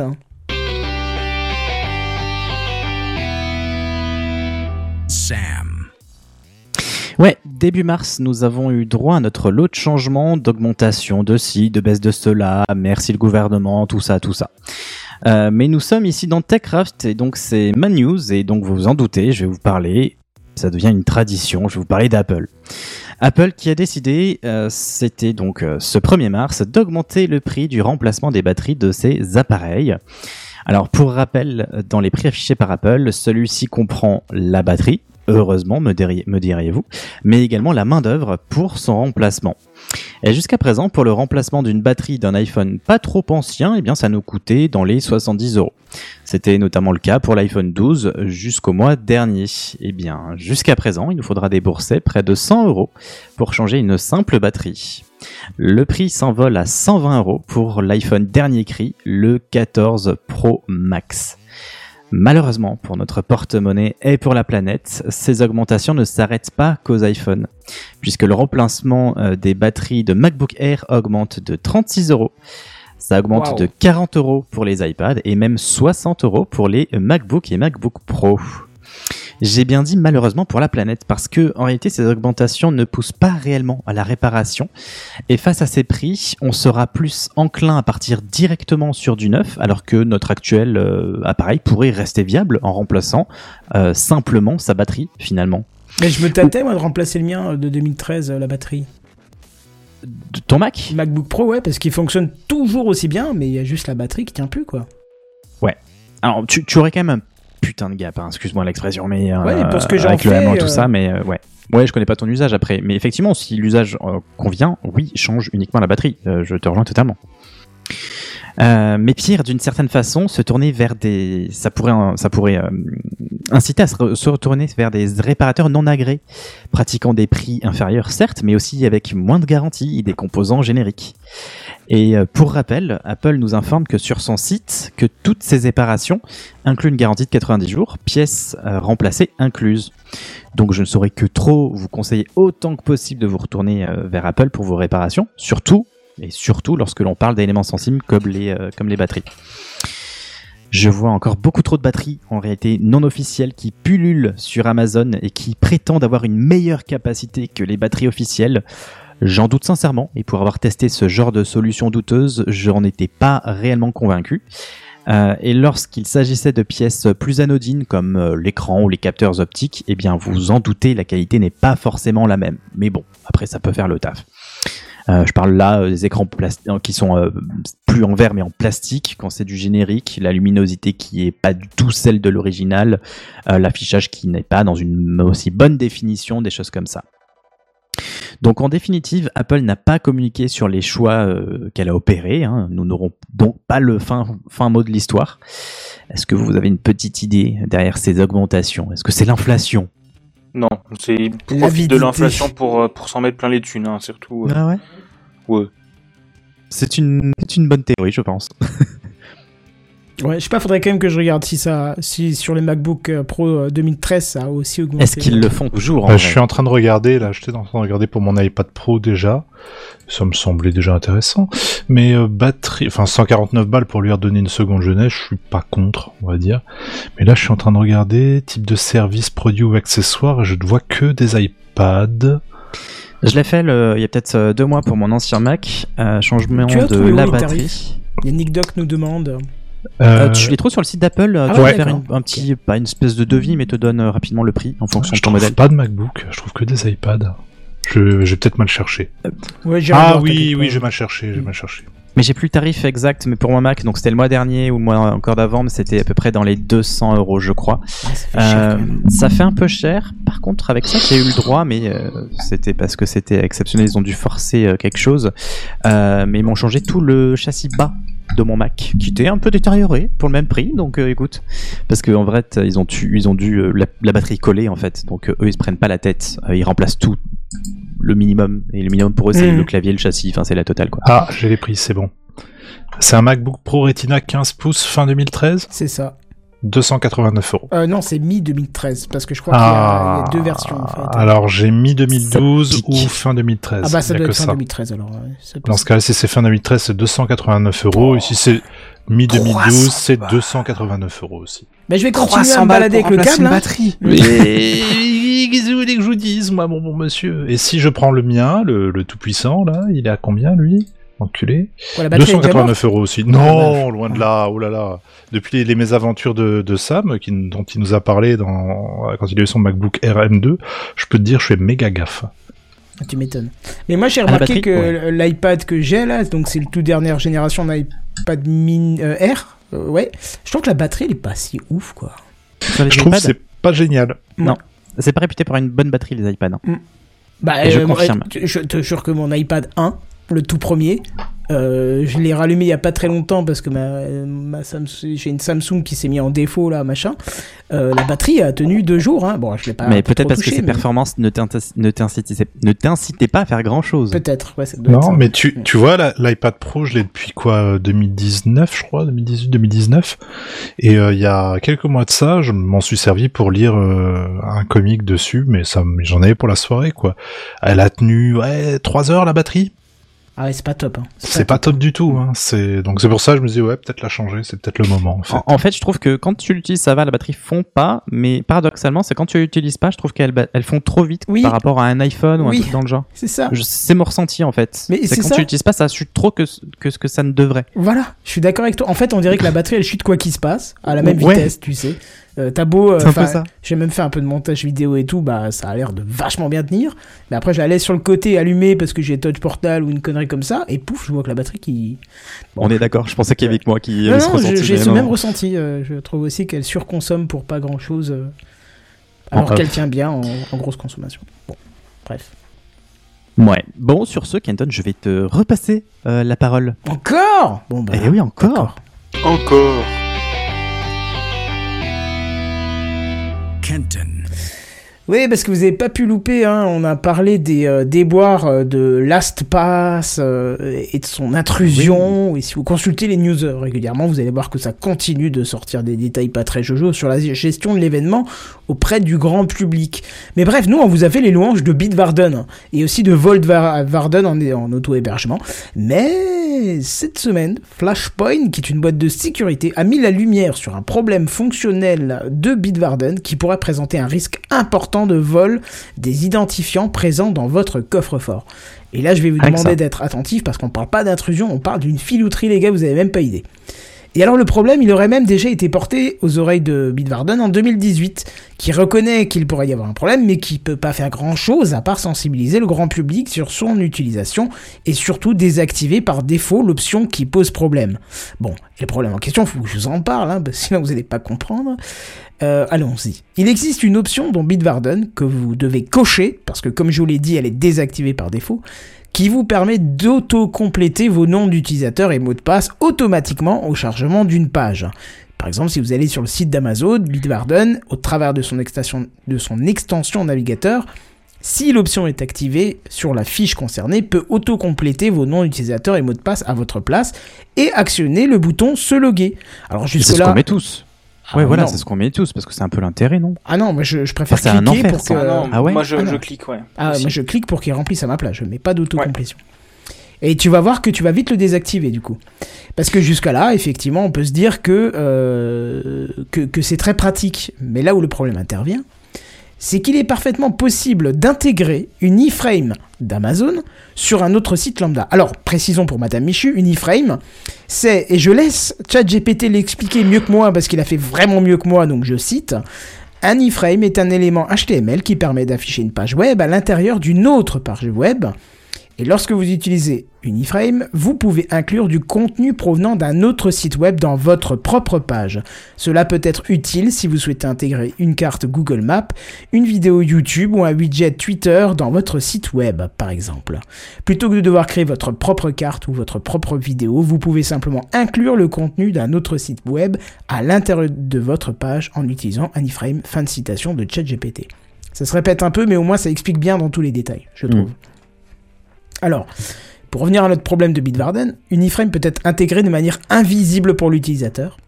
Et Bitwarden va détecter, lui, cet iframe et compléter et valider vos informations. Alors là, vous allez me dire, oui, mais si ça remplit dans une iframe, on s'en fout parce que c'est le site de destination, c'est Amazon, bah ça va remplir sur Amazon, même si c'est sur un autre site. Eh bien non, parce que le problème est que si moi-même, au sein de mon site, j'intègre euh, les champs nom d'utilisateur et mot de passe dedans, Bitwarden ayant détecté l'adresse de domaine euh, d'Amazon, de l'iframe donc, va compléter celui d'Amazon, mais aussi les champs du site internet que vous êtes Ouais, en ouais. train de consulter qui n'est pas Amazon. Vous voyez le truc? Ouais, complètement. ouais. Ce qui fait que si cette option est activée, je pourrais très bien, par exemple, sur le site de TechCraft, hein, on va prendre un exemple, intégrer une iframe invisible ou alors très très bien cachée pour que je puisse voler vos identifiants que je souhaite en y ajoutant moi-même les champs. Euh, je pourrais intégrer l'iframe d'Amazon. Ah ouais, là, tu te mets Amazon, mais tu mets une liste complète de sites, tu te fais Ah plaisir. oui, là. tu mets YouTube, tu mets ce que tu veux. Non, Ouais, il faut en mettre un par, euh, par, par page, puisque. Ah, mais oui, Ah bah exact, oui. parce que c'est- Ouais. voilà. Donc ça remplirait de manière euh, invisible, vraie, la vraie iframe YouTube par exemple, mais toi, de manière euh, cachée, tu peux aussi remplir les tiens, puisque Bitwarden a détecté le nom de domaine en question, et donc euh, de manière cachée, je peux aussi voler vos identifiants. Alors, je vous rassure, quand même, tout ceci est en fonction de la manière dont vous avez créé la fiche du site dans votre coffre-fort. Si vous n'avez pas mis euh, des détections par domaine de base, mais par adresse exacte, le problème est, inex- est inexistant. Mais c'est parfois pratique d'utiliser cette détection dans le cas de multiples sous-domaines. Moi, je le fais par exemple sur mon NAS. Ok. Tu vois, ouais. sur mon NAS par exemple, comme j'ai plein de sous-domaines, euh, ben, j'ai mis ce système-là. Mais par contre, j'ai pas d'autocomplétion, heureusement. Parce que euh, je vais pas aller plus loin dans les détails techniques hein, de cette filouterie, plutôt maline, euh, mais je vous conseille quand même de ne pas activer la saisie automatique au chargement de la page et vous serez tranquille. Vous n'aurez plus de soucis de ce côté-là. Et pour finir, on voit encore une fois que la sécurité c'est un casse-tête, c'est un puzzle. Parce que même si dans ce cas, bah, il n'y a pas de vol de données direct à cause d'une intrusion ou une faille dans Bitwarden, là c'est un enchaînement de mauvais choix dans les détails euh, de, vos fiches, en fait, qui peut euh, provoquer ce vol d'identifiant dans le plus grand des calmes, hein, vous en savez même rien. Et donc la question, Moi, je- mais vous l'avez déjà répondu, qui parmi vous a déjà activé la saisie automatique? Bon bah tu, tu l'as dit. Mais je me euh, suis trompé. Je me suis trompé. Je pensais euh, que c'était juste euh, le fait de pouvoir remplir les mots de passe dans son navigateur. Ah oui non, c'est vraiment cette subtilité. automatique. Et ouais, donc non, effectivement, je l'active pas parce que déjà c'est jamais rare, enfin c'est rarement tout le temps pertinent, donc euh, je, je le désactive euh, par défaut. Hmm. Moi, je me pose une question. Est-ce que Bitwarden ne pourrait pas juste détecter que c'est oui, une iframe et pas le site? Et ne pas compléter si Ouais, je c'est suis dans d'accord. une iframe et Alors, non pas dans le site Justement, tout ça. Ouais. Je suis pas allé dans le détail technique euh, justement pour ça parce que j'ai lu euh, plusieurs articles qui en parlaient. Euh, Bitwarden euh, dit explicitement que c'est plutôt impossible de faire comme ça, de faire cette détection d'iframe parce que ils ont donné un exemple très simple. Le site d'Apple, il utilise des iframes dans tous les sens pour l'identification de ses sous-domaines. Ah oui, Ah, c'est ok. vrai. Donc euh, Ouais, mais après, Ouais, ça perdrait de sa. bah, du coup Ouais, la mais- fonction ne fonctionnerait plus en fait euh, du tout. En fait, tu vois, tu pourrais plus faire de, remplis- de remplissage au- même manuel, tu vois, en faisant remplir euh, la- le, le formulaire, ça ne marcherait plus. Donc euh, voilà. Ap- Après, logique, enfin après, je veux dire, Bitwarden c'est quand même une boîte, on leur file de la thune. Ils pourraient quand même, pas pour tous les sites, mais sécuriser les sites principaux. Du genre que tu remarques que tu es sur madamemichu.fr et que tu accèdes à une iframe d'Amazon, bah, tu penses bien que c'est pas logique et que tu bloques quoi. Bah non, parce qu'on te le dit, euh, c'est une option que tu mets par détection de. Alors j'ai plus le domaine ou multidomaine là que tu dois activer, que tu peux mettre. Euh, si tu le mets pas, t'as pas le souci. C'est vraiment si tu mets cette option plus l'autocomplétion que tu as ce problème. Et forcément, quand tu as le cas des multiples, multiples sous-domaines, quand tu lis le code de la page, le, comme il y a l'iframe, le domaine est détecté en fait, tu vois. Oui, oui, Tu vois oui, je, je vois, je vois les problématiques. Je pense qu'il y aurait moyen de le corriger d'une manière ou d'une autre, mais Je pense que c'est plus compliqué que ça parce que Oui, si depuis que c'est- 2018 oui. Bitwarden dit bah écoute on peut pas faire grand chose à, à vous de faire attention à ce que vous faites euh, je pense pas qu'ils aient envie de se mettre un coup de pied euh, Bien sûr. non, bien tu sûr, vois, bien donc, sûr. euh, Mais du coup, on est d'accord, ça ne concerne pas que euh, Bitwarden, du coup. bah écoute là en tout cas c'est venu sur Bitwarden Euh, peut-être que Parce que les ce autres fonctionnement est utilisé certainement par bien d'autres. J'imagine en tout cas. je sais pas bah, Dashlane le faisait. Quand j'avais Dashlane, ça me le faisait, en tout cas. peut-être mais en tout cas je Comment voulais quand même en autres, parler parce que Ouais. on, on a on a bien euh, bien baffé l'espace pour sa mauvaise gestion et ainsi de suite de communication et tout ça. Et là, Bitwarden a aussi euh, ce, ce petit truc. Alors, c'est vrai que c'est vraiment un concours de circonstances si ça t'arrive parce qu'il faut activer plusieurs choses qui, euh, qui sont euh, pas activées de base. Mais toujours est-il qu'il faut le préciser parce que ça peut être important. Bien sûr. Euh, Monsieur Bière, vous passez par quoi, vos niveaux euh, gestion de mot de passe hein? Niveau gestion de mot de passe, j'utilise par, euh, je passe par Safari en fait. Ah oui, Ah, directement Ouais, directement. Tout ce qui Ah bah, est peu tout intégré à l'écosystème Apple, je me casse Oui, pas toi le cul t'as tout ça. sur euh, Apple en fait, t'as plus de ça. PC du tout donc. euh, Exactement. Ah oui, donc là, Après, au boulot, c'est différent. Là, par contre, je suis euh, sur du qui passe. Ouais, Ok. qui passe aussi, ouais. Qui passe, mais euh, il y en a, et je sais pas s'ils écoutent ce soir, mais qui utilisent un bon vieux fichier Excel, ça me rend fou. Pardon? Oui, t'as bien entendu. Eh Ça ben, me rend dingue. Mais je pense qu'on a tous ce, ce genre de, Ça de me personnes rend dans nos dingue. On en a des milliers de mots de passe, enfin des milliers, j'exagère, mais on en a vraiment beaucoup. Et euh, non, c'est pas possible.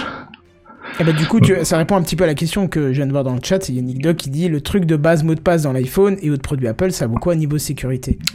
Bah, en théorie, c'est pas trop mal. Je crois que Je même pense il y que a c'est une histoire d'encryption qui a été mise en place il y a pas long- il y a pas longtemps, que j'ai activé immédiatement. Enfin, le nécessaire est fait pour que les données soient en sécurité, restent euh, là où ça doit rester et soient pas accessibles à qui que ce soit. Et moi, ça me va très bien si c'est intégré à l'écosystème, en fin de compte. Hmm. Tout pareil, surtout que c'est bien intégré maintenant, depuis peu d'ailleurs, euh, sur les appareils euh, Apple, sur Mac aussi. Euh, totalement d'accord. Et puis voilà, on en a déjà parlé il y a pas longtemps. Pour se connecter à un compte Apple, t'as quand même pas mal de validation à faire en général. Donc euh, Mm. bon, Oui, et je, alors je, je- je- j'y réfléchirai, je vous en parlerai.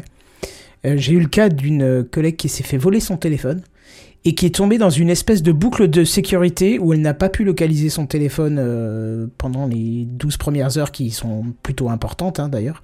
Euh, Ouais. Parce que ça lui demandait des codes. Alors j'ai plus le détail, hein, donc ça va être très flou ce que je vais dire, mais qui lui demandait des codes qui n'apparaissaient pas sur les autres périphériques. Il y avait tout un truc, il fallait valider, et comme elle avait plus cet iPhone, le, le truc de vérif n'arrivait pas. Enfin, comme je dis, c'est flou, mais il y a- y, a une, il y a un truc, tu vois, l'adresse mail, elle était associée au compte, donc il fallait d'abord si, enfin, il y a tout un bordel. euh, je me souviens plus du détail, il faudrait que je redemande comment ça s'est passé pour si vous c'est un téléphone Apple, elle peut téléphoner Apple et ils font des vérifications à la mano. euh, ça peut prendre un peu de temps, mais ils peuvent. euh, voilà. Mais il faut- je pense qu'il faut envoyer euh, tout ce qui est pièce d'identité, des trucs comme ça. Et il faut que tes données soient cohérentes. Hmm, D'accord. Bon bah écoute, on en reparlera sûrement une prochaine fois. Bon, on a assez parlé de tech. Hein, euh, je pense qu'un peu de jeu là, ça nous détendrait un peu. Je sais pas si ça vous dit ou pas. Allez. Eh ben, Let's écoute, go. Big Gaston, je crois que ça va être à toi. Gaston. Et voici les news gaming. News Gaming. Les news gaming. Les News Gaming. Gaming. Voilà. Ah oui. On va parler de jeu, quoi. Big Gaston. Et oui, c'est encore moi qui viens vous parler de jeux vidéo. hein. Bonjour Gaston. Bonjour. Euh, je viens vous parler de jeux vidéo. Là, j'ai un petit tunnel aussi. J'ai un petit tunnel de news, mais euh, mais vous inquiétez pas, ça va aller. On va commencer par parler un peu de moteur de jeu. Bon, je vous en ai déjà parlé ces dernières semaines. Je vous ai parlé de Unity, je crois que je vous ai parlé de Unreal Engine aussi. Mais est-ce que je vous ai parlé de Godot? Oh ben on l'attend toujours, j'ai envie de dire. J'ai déjà entendu Enfin, son connaît je sais pas d'où elle vient en attendant Godot. En attendant Godot, c'est le titre d'un livre. Ah, de- Beckett. Oui, tout à fait, oui, c'est ça. Et c'est deux types qui attendent un, qui discutent en attendant un autre mec qui s'appelle Godot, mais qui vient pas, quoi. Ok. Alors, je, je- je vais vous expliquer ce que c'est Godot, mais pour l'anecdote, le nom de Godot vient de cette pièce, parce qu'en fait, à la base, c'était un ensemble de, bi- de bibliothèques, et que du coup, les gens qui attendaient des nouvelles features attendaient Godot. Donc, euh, le nom vient de ça. Voilà. Je trouve, j'ai lu la page Wikipédia, je trouve ça l'image très drôle. Donc, Godot, qu'est-ce que c'est? Eh ben, c'est ma nouvelle fixette du moment. Voilà. Donc, euh, vous savez que je fonctionne énormément par hyperfixation euh, euh, les unes après les autres. Eh bien, madame, mon hyperfixation du moment s'appelle Godot Engine. Euh, donc, c'est un moteur de jeu qui est disponible, qui a, qui a été rendu disponible à partir de 2007, qui est complètement open source, qui est complètement gratuit, qui est léger et libre. Euh, ça comprend à peu près tous les outils nécessaires pour créer un jeu vidéo. Donc, euh, tu as un éditeur d'animation, un éditeur de script, un moteur physique, un beau éditeur de scène, etc. Bref, tout ce qu'on peut retrouver dans les moteurs un peu plus gros. Euh, ça inclut un moteur de rendu 3D, mais aussi un moteur de rendu 2D spécifique. Parce que vous le savez peut-être, mais tu n'affiches pas tes éléments de la même manière si tu calcules de la 3D ou si tu calcules de la 2D. La 3D, c'est globalement plus lourd que la 2D, bien évidemment. Eh bien, euh, bah, c'est pas le cas partout parce que euh, euh, chez Unity, par exemple, euh, si tu demandes une scène en 2D, en fait, c'est un moteur 3D quand même. C'est Mmh. juste, il change des paramètres dans ta caméra, mais c'est un moteur 2D quand même. Bref, du coup, bref, j'aime pas Unity. Euh, euh, c'est un moteur de jeu dans lequel on peut coder en C++, en C Sharp, mais aussi en GDScript, qui est un langage fait maison, qui est fait pour Godot Engine, qui est proche du, qui est assez proche du Python. Euh, donc si vous aimez le Python, c'est assez chouette. Et c'est aussi compatible avec d'autres langages apportés par la communauté, donc NIM, Python, euh, qu'est-ce qu'il y a d'autre? Je crois il y a du Lua, bref, plein de choses. C'est pas encore un moteur qui est très utilisé dans l'industrie, parce qu'en fait, euh, un jeu vidéo, ça se fait pas en six mois. Hein, euh, je vous apprends peut-être une info. Non, Un jeu vidéo, non, ça se fait pas en six mois. Globalement, un jeu commercial et euh, et en fait, les productions, ça met beaucoup de temps à changer de moteur. Parce que quand tu as tous tes outils sur un moteur, bah, c'est comme dans l'informatique en général, c'est super pénible de changer de moteur. Et surtout, Godot, ça fait aller deux ou trois ans, un peu moins peut-être, que ça commence à être vraiment efficace, de ce que, de ce que j'ai entendu. Et du coup, c'est un jeu qui a servi à sortir quelques jeux quand même assez récents. Je crois que ça a servi, servi à faire euh, Sonic Colors, je crois, il y a pas longtemps. Ça, ça a fait Dome Keeper, sorti cette année, Uzagishima, qui est un jeu avec des lapins, qui devrait sortir l'an prochain, Kamaeru, euh, qui est un jeu avec des grenouilles, qui devrait sortir cette année, je crois. Est-ce que t'as un Et- nom de jeu connu? Parce que. Bah non, bah le plus gros c'est Sonic Colors et Dome. Keeper. Pour l'instant, du plus gros.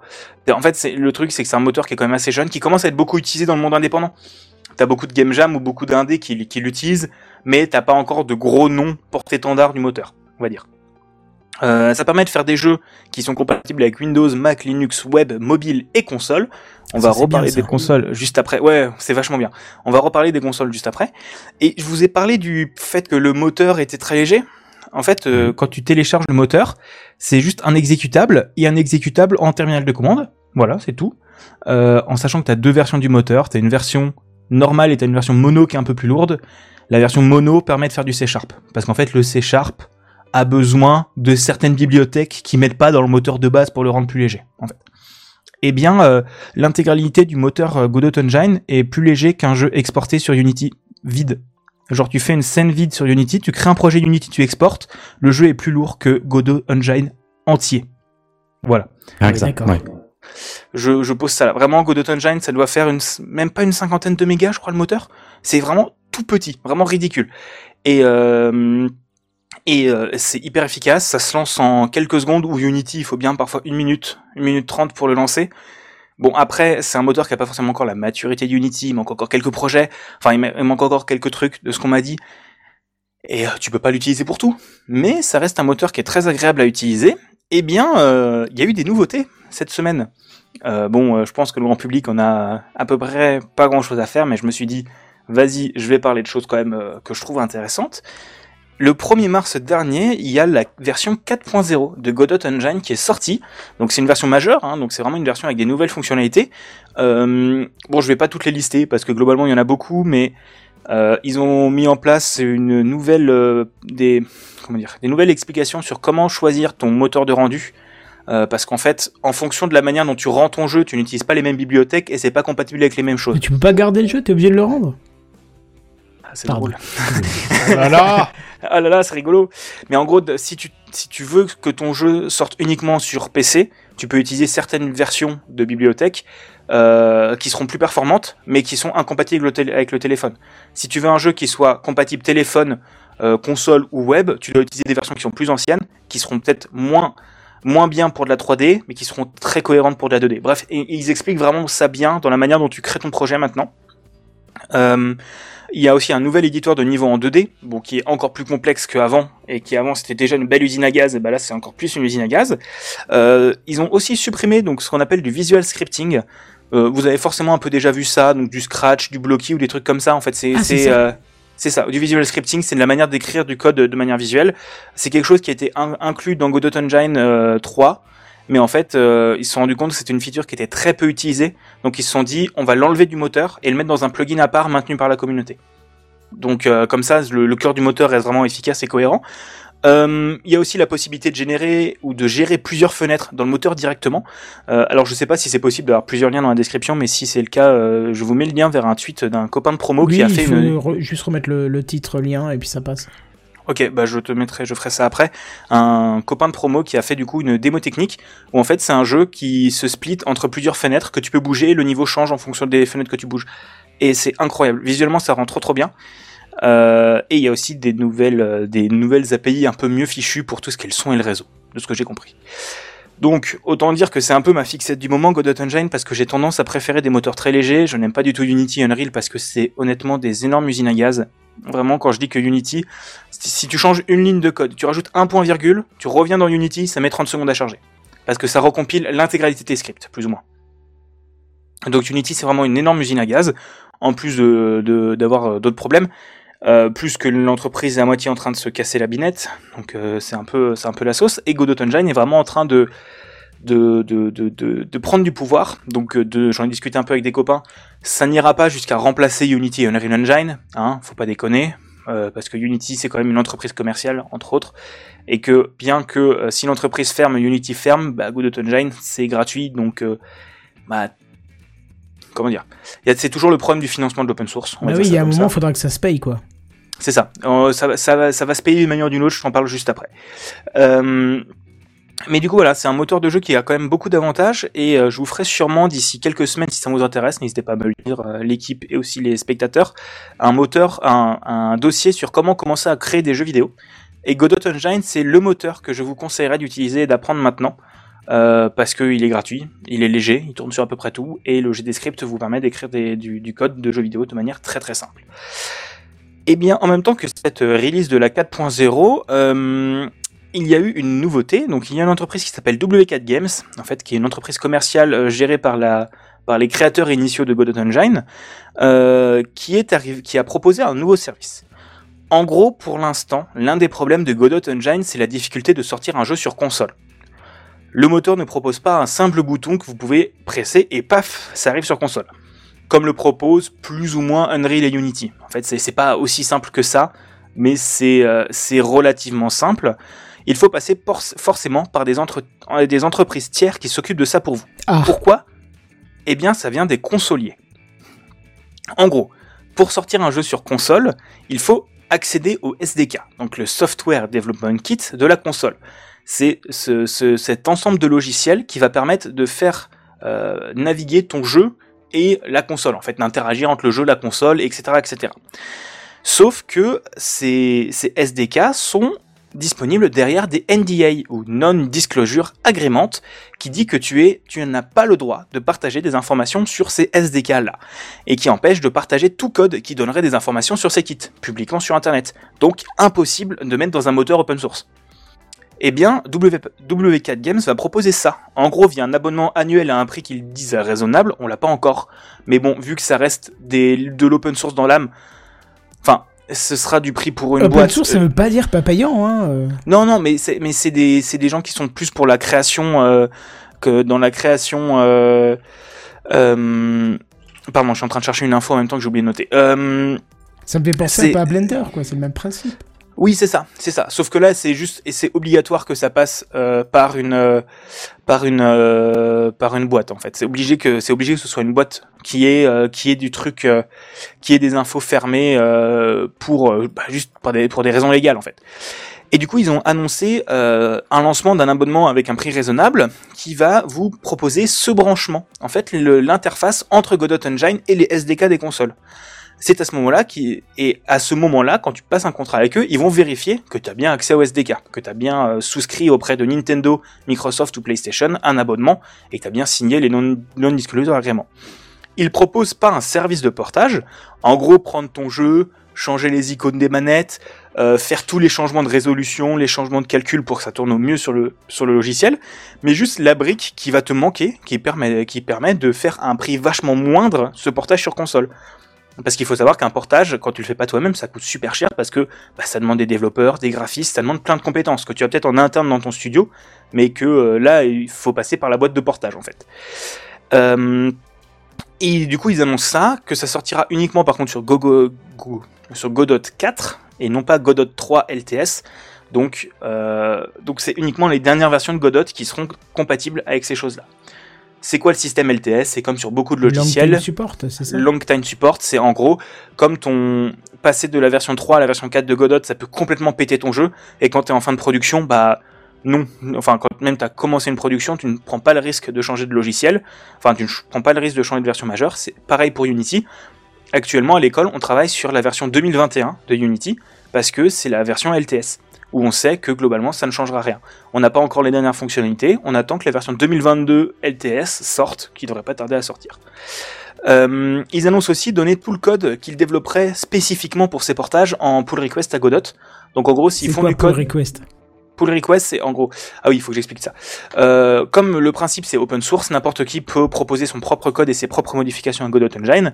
Et eux, ils annoncent que tout, euh, toutes les, tout le code spécifique qu'ils développeraient pour ce portage-là. Donc, ils ont déjà dit des améliorations au niveau de certaines. euh, Enfin, ils ont fait des améliorations dans le moteur de calcul qui pourraient aussi bien bénéficier sur Windows. Ils ont dit, bah, on l'a remis dans Godot Engine.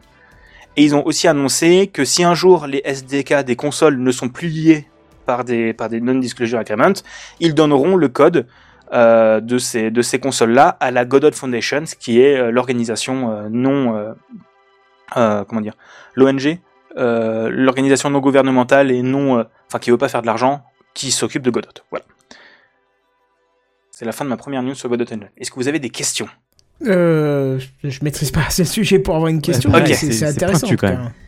Ouais, c'est c'est un peu pointu. euh, je me dis, ça peut être. C'est assez intéressant de parler de ces histoires de moteur, euh, mais j'essaye de vulgariser un maximum. S'il y a des choses qui sont pas claires, faut pas essayer de. Faut pas essayer. Faut pas hésiter.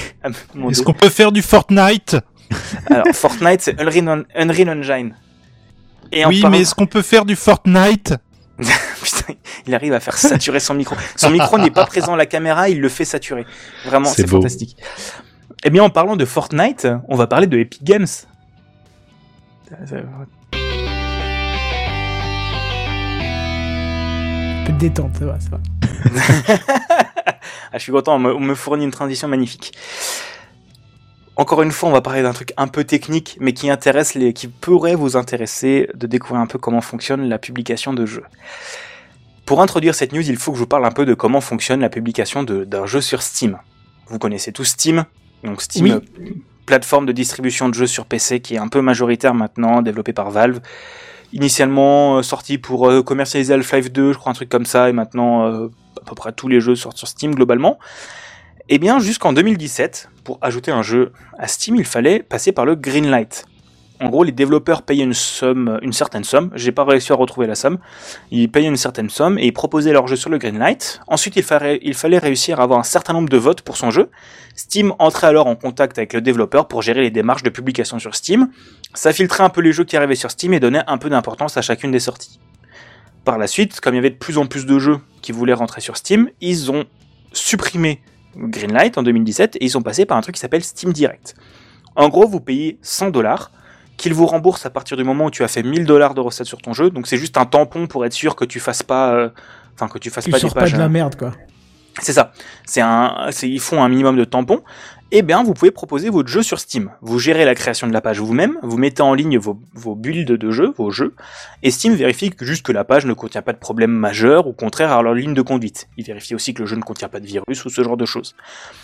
Euh, n'importe quel jeu plus ou moins euh, de n'importe quelle qualité peut y arriver, comme des jeux pour adultes euh, qui arrivent dessus, qui sont globalement juste des dessins chum avec faire des puzzles de dessins chum. Voilà. Euh, mais il y a des très bons jeux pour adultes, hein, mais euh, mais c'est il y a quand même des très mauvais jeux pour adultes Ah, aussi. tu nous feras un dossier une fois, alors. Écoute, là je joue qu'à ça depuis trois jours, donc euh, je peux vous faire un dossier des meilleurs jeux pour adultes. Là vraiment. Euh, T'inquiète, Oui. ils ont pas encore mis les protections hein, pour les sites de plus de 18 ans. mais, mais Ichio n'aura pas de protection, je pense. Bref, euh, je vous en... si ça vous intéresse, je peux vous faire une sélection. Vraiment. oui, du euh, moment je- que ça reste tout public euh, au niveau de. Ah oui, je parlerai Voilà. pas de, de comment la madame elle se. Bref, euh, il faudrait, tu sais, le buzzer, tu sais, comment la madame elle se prend bip bip. Euh, mais du coup, euh, il y a beaucoup de jeux sur Steam. Il y en a, j'ai plus les chiffres, mais il y en a plus de plusieurs milliers qui sortent chaque année, donc plus d'un par jour qui arrive sur Steam. C'est juste un enfer. Euh, ça a permis à énormément de jeux d'arriver sur Steam, euh, les faisant prendre un peu la place de numéro 1, aussi via le Steam Deck. Euh, salut, j'ai une bière. Et, mais ça a fragilisé énormément les indépendants qui doivent, qui doivent faire leur com haute part et prier que l'algorithme Steam les, les mette en avant. Les mette en avant. Donc vraiment, tu peux plus juste espérer ton jeu arrive sur Steam, il va être mis en avant par Steam. C'est juste, ok, si jamais, c'est limite essayer de comprendre l'algorithme de Twitter ou de YouTube en fait, en termes de, euh, en termes de compréhension du truc. Donc en fait, ça fragilise énormément et Steam c'est juste maintenant un supermarché. Et si tu t'appelles pas Ubisoft, t'as pas de mise en avant en fait. Et bien maintenant, l'Epic Game Store va faire plus ou moins la même chose. Donc l'Epic Game Store, on va aussi repasse- re- replacer un peu qu'est-ce que c'est. C'est la plateforme qu'a sorti Epic, développeur de Fortnite. Salut, j'ai une bière. euh. qui, euh, qui ont sorti cette plateforme il y a deux ans, trois, ans, deux ans, deux ans maintenant, euh, grâce à l'argent euh, généré, par l'argent infini généré par Fortnite. C'est une plateforme que, en gros, qui, achète ses utilisateurs en leur offrant des jeux par chaque semaine. Vraiment, mon utilisation de l'Epic Game Store, ça se, ça se résume à se connecter chaque jeudi pour récupérer le jeu gratuit. C'est à peu près mon seul truc. Et bien sur Epic Game Store, avant pour ajouter ton jeu, c'était à peu près comme Steam à l'époque. En fait, tu contactais Epic euh, ou Epic te contactait. Tu voyais via ton éditeur, donc la boîte qui s'occupe de faire toutes ces démarches là en temps normal, enfin l'intermédiaire qui s'occupe de faire ça en temps normal, et ton jeu arrivait sur la plateforme. Eh bien, ça a été annoncé qu'à partir de mardi prochain, je crois, euh, ça va être la même chose sur, sur Epic. Tu payes 100 dollars, tu t'inscris sur leur site, et paf, t'as ton jeu sur Epic. Euh, et ils proposent même quelques services en plus par rapport à Steam. Parce que, encore une fois, dans leur optique de euh, se démarquer de leurs concurrents. Euh, ils, ont annoncé qu'il y aurait du coup des charges de 12% au lieu de 30%. Donc en gros, euh, Steam prend 30% de com sur tes jeux, plus les taxes, plus les frais de paiement. Donc en gros, tu as à peu près, on m'avait dit quoi, 65% du prix de ton jeu. On va dire ça comme ça. Voire moins. Voire 60 parce qu'il y a aussi les prix des remboursements que Steam euh, taxe, etc., etc. Parce que sur Steam, tu peux te faire rembourser si tu as joué moins de 2 heures. Donc pour les, tous les jeux courts, tu as tous les tocards qui, euh, qui font le jeu et qui se font rembourser après. Parce que c'est vraiment des tocards.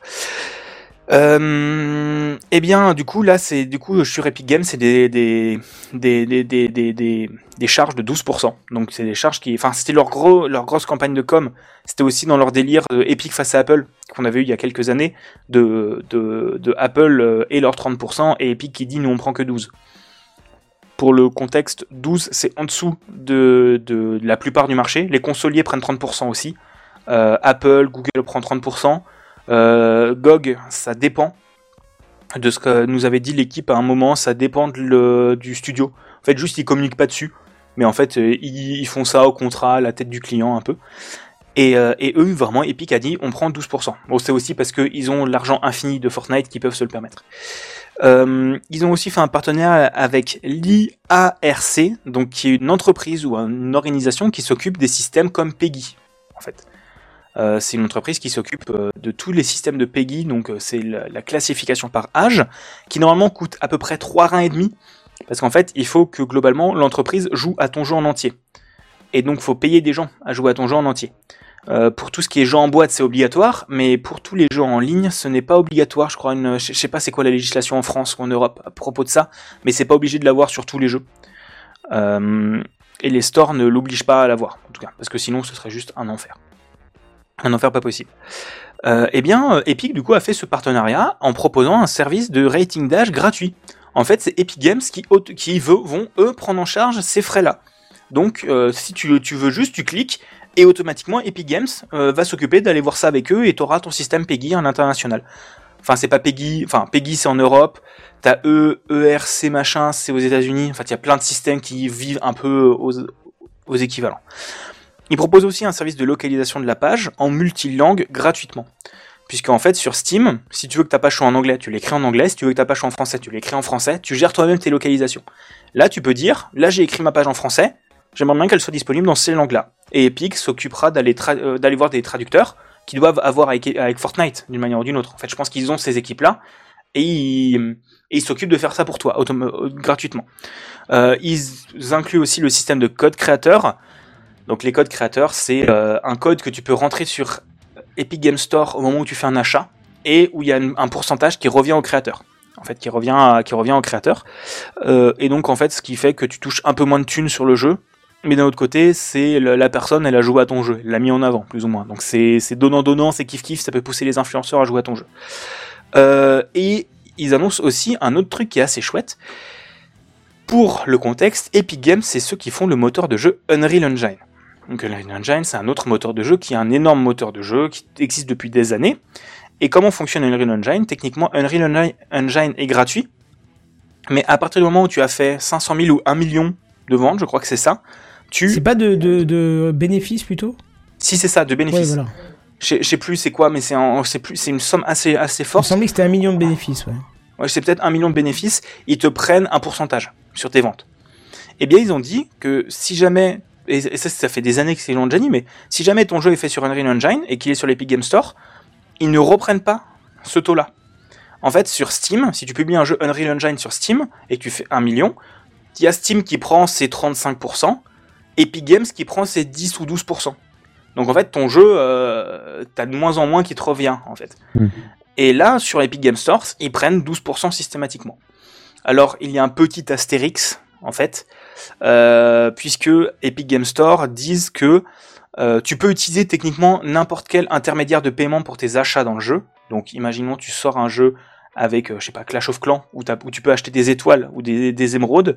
Soit tu peux passer par le système de- d'Epic, auquel cas il prend une com, donc ça c'est aussi 12%. Soit tu passes par un système annexe que tu as mis toi en place directement. Mais si tu veux ne pas avoir ces, si tu veux ne pas payer les charges sur Epic Games, il faut passer par le système de paiement d'Epic. Donc en fait, ils retrouvent, euh, enfin, bref, il y a des histoires d'arrangement d'argent. C'était quoi ce bruit Ah, On a que perdu Kenton. On a Bon, perdu ça le va. micro de Kenton. Kenton n'a plus de son. Euh, Il va nous revenir. Je sais pas, j'ai eu un problème avec mon Ah, micro, il s'est mis à saturer et d'un coup plus de son. Bon, je l'ai débranché, rebranché, ça a l'air d'être bon. C'est... et bah, Désolé super. pour ce son dégueulasse. Vous êtes informaticien, vous. Oui, oui, c'est ça. Non, mais je- j'espère que c'est pas mon préamble qui est en train de claquer, ça me ferait bien mal vu le son prix, mais. Ça- ça serait Vas-y, dommage. continue, pardon, je disais oui, oui à ce que tu disais. Mais il n'y a pas de problème. Et du coup, quels sont les critères d'entrée? Eh bien, euh, il y a quelques critères à l'entrée, ce qui est un peu chouette. Si ton jeu doit être crossplay entre tous les stores PC. Donc, imaginons tu fais un jeu euh, qui est multijoueur en ligne. euh, les personnes qui achètent le jeu sur Epic Games doivent pouvoir jouer avec les gens qui achètent le jeu sur GOG et le jeu sur Steam. C'est une demande qu'ils ont et c'est aussi quelque chose et c'est chouette qu'ils le mettent en avant parce que c'est ce qui pousse beaucoup avec Fortnite aussi parce que Fortnite est compatible entre toutes les consoles, toutes les plateformes et tout ça. Et, euh, c'est vraiment et c'est important c'est chouette qu'ils le mettent en avant. Euh, si ton jeu contient des succès sur les autres plateformes, tu dois les proposer sur Epic. T'es obligé de si t'as des succès sur Steam, tu dois avoir les mêmes succès sur l'Epic Game Store. Euh, pourquoi? Parce que Epic essaie de mettre en avant son système de succès, sauf que en fait euh, la documentation, c'est encore une fois, il y a beaucoup de Steam, ça fait des années qu'ils sont là, donc la documentation, enfin les succès Steam sont intégrés dans tous les moteurs. Les succès Epic ne le sont pas encore parce qu'il y a moins de jeux qui sortent sur Epic. euh, Enfin, jusqu'à ju- jusqu'à mardi prochain, il y avait moins de jeux qui sortaient sur Epic. Et du coup, voilà, donc c'est une obligation.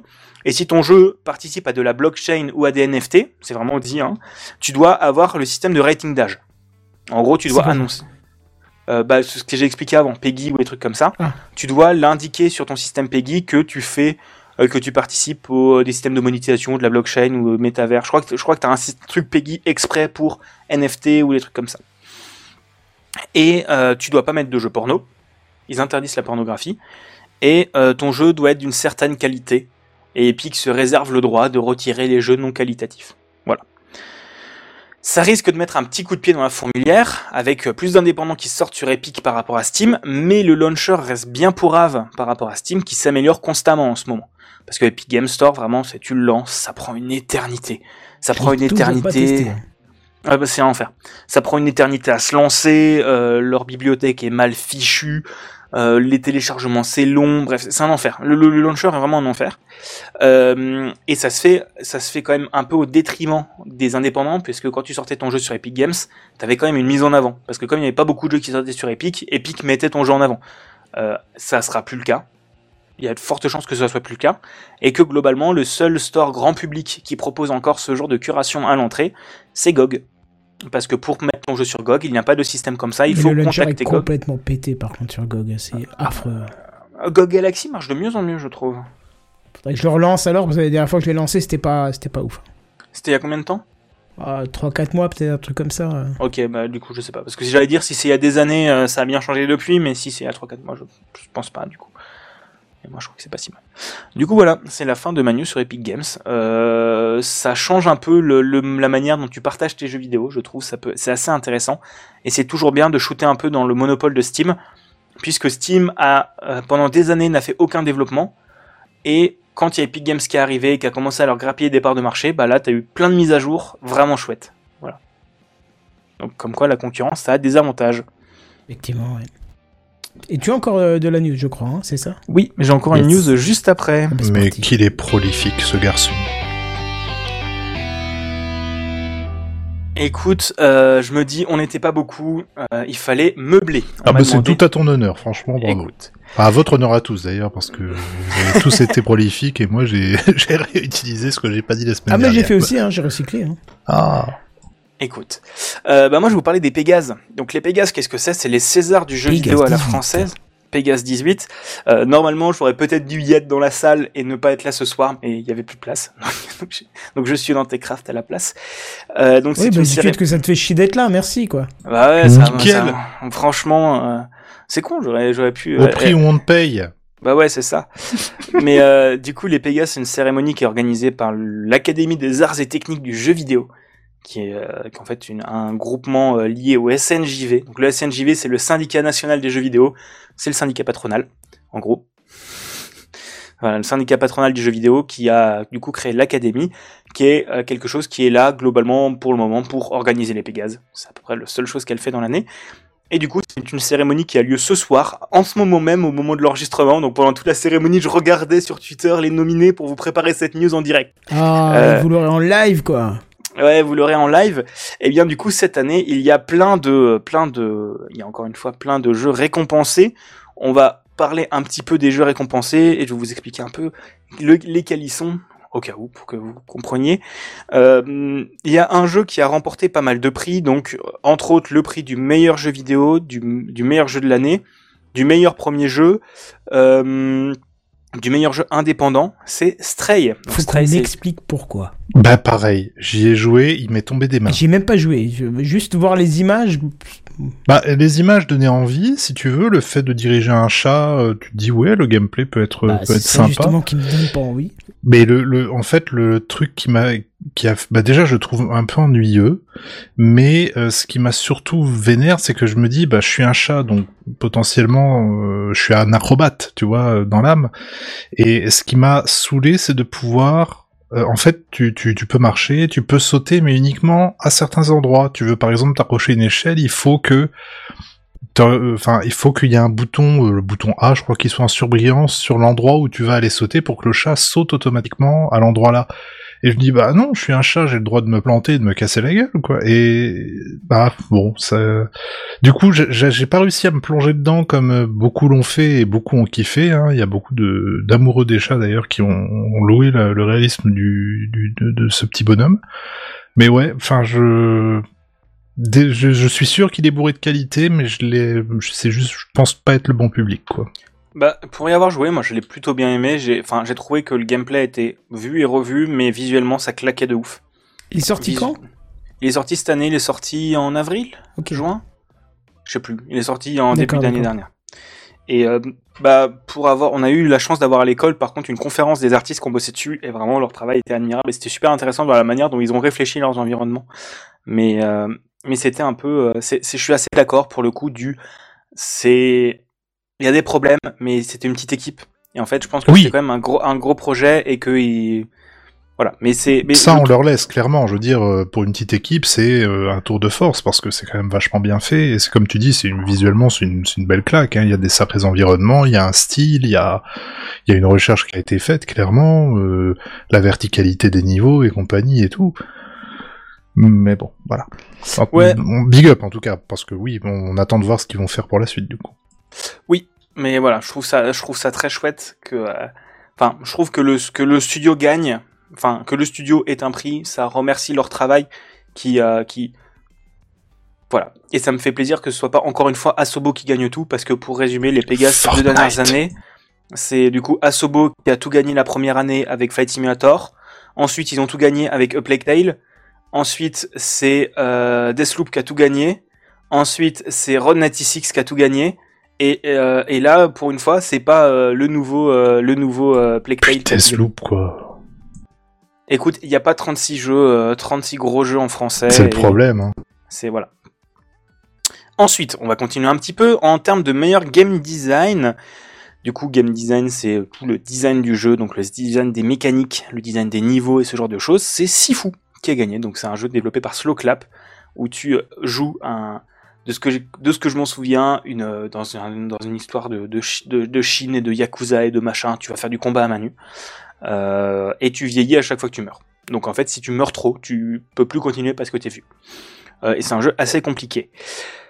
Le, en termes de meilleur service d'exploitation, donc comment tu fais durer ton jeu dans la durée, c'est le jeu Solasta Crown of the Magister qui a gagné Euh, donc c'est un jeu qui est développé par Tactical Adventure, un tout petit studio euh, fondé par l'ancien cofondateur de Amplitude, qui ont fait euh, Humankind et euh, toute la série des Endless Space, Endless Legend et tout ça.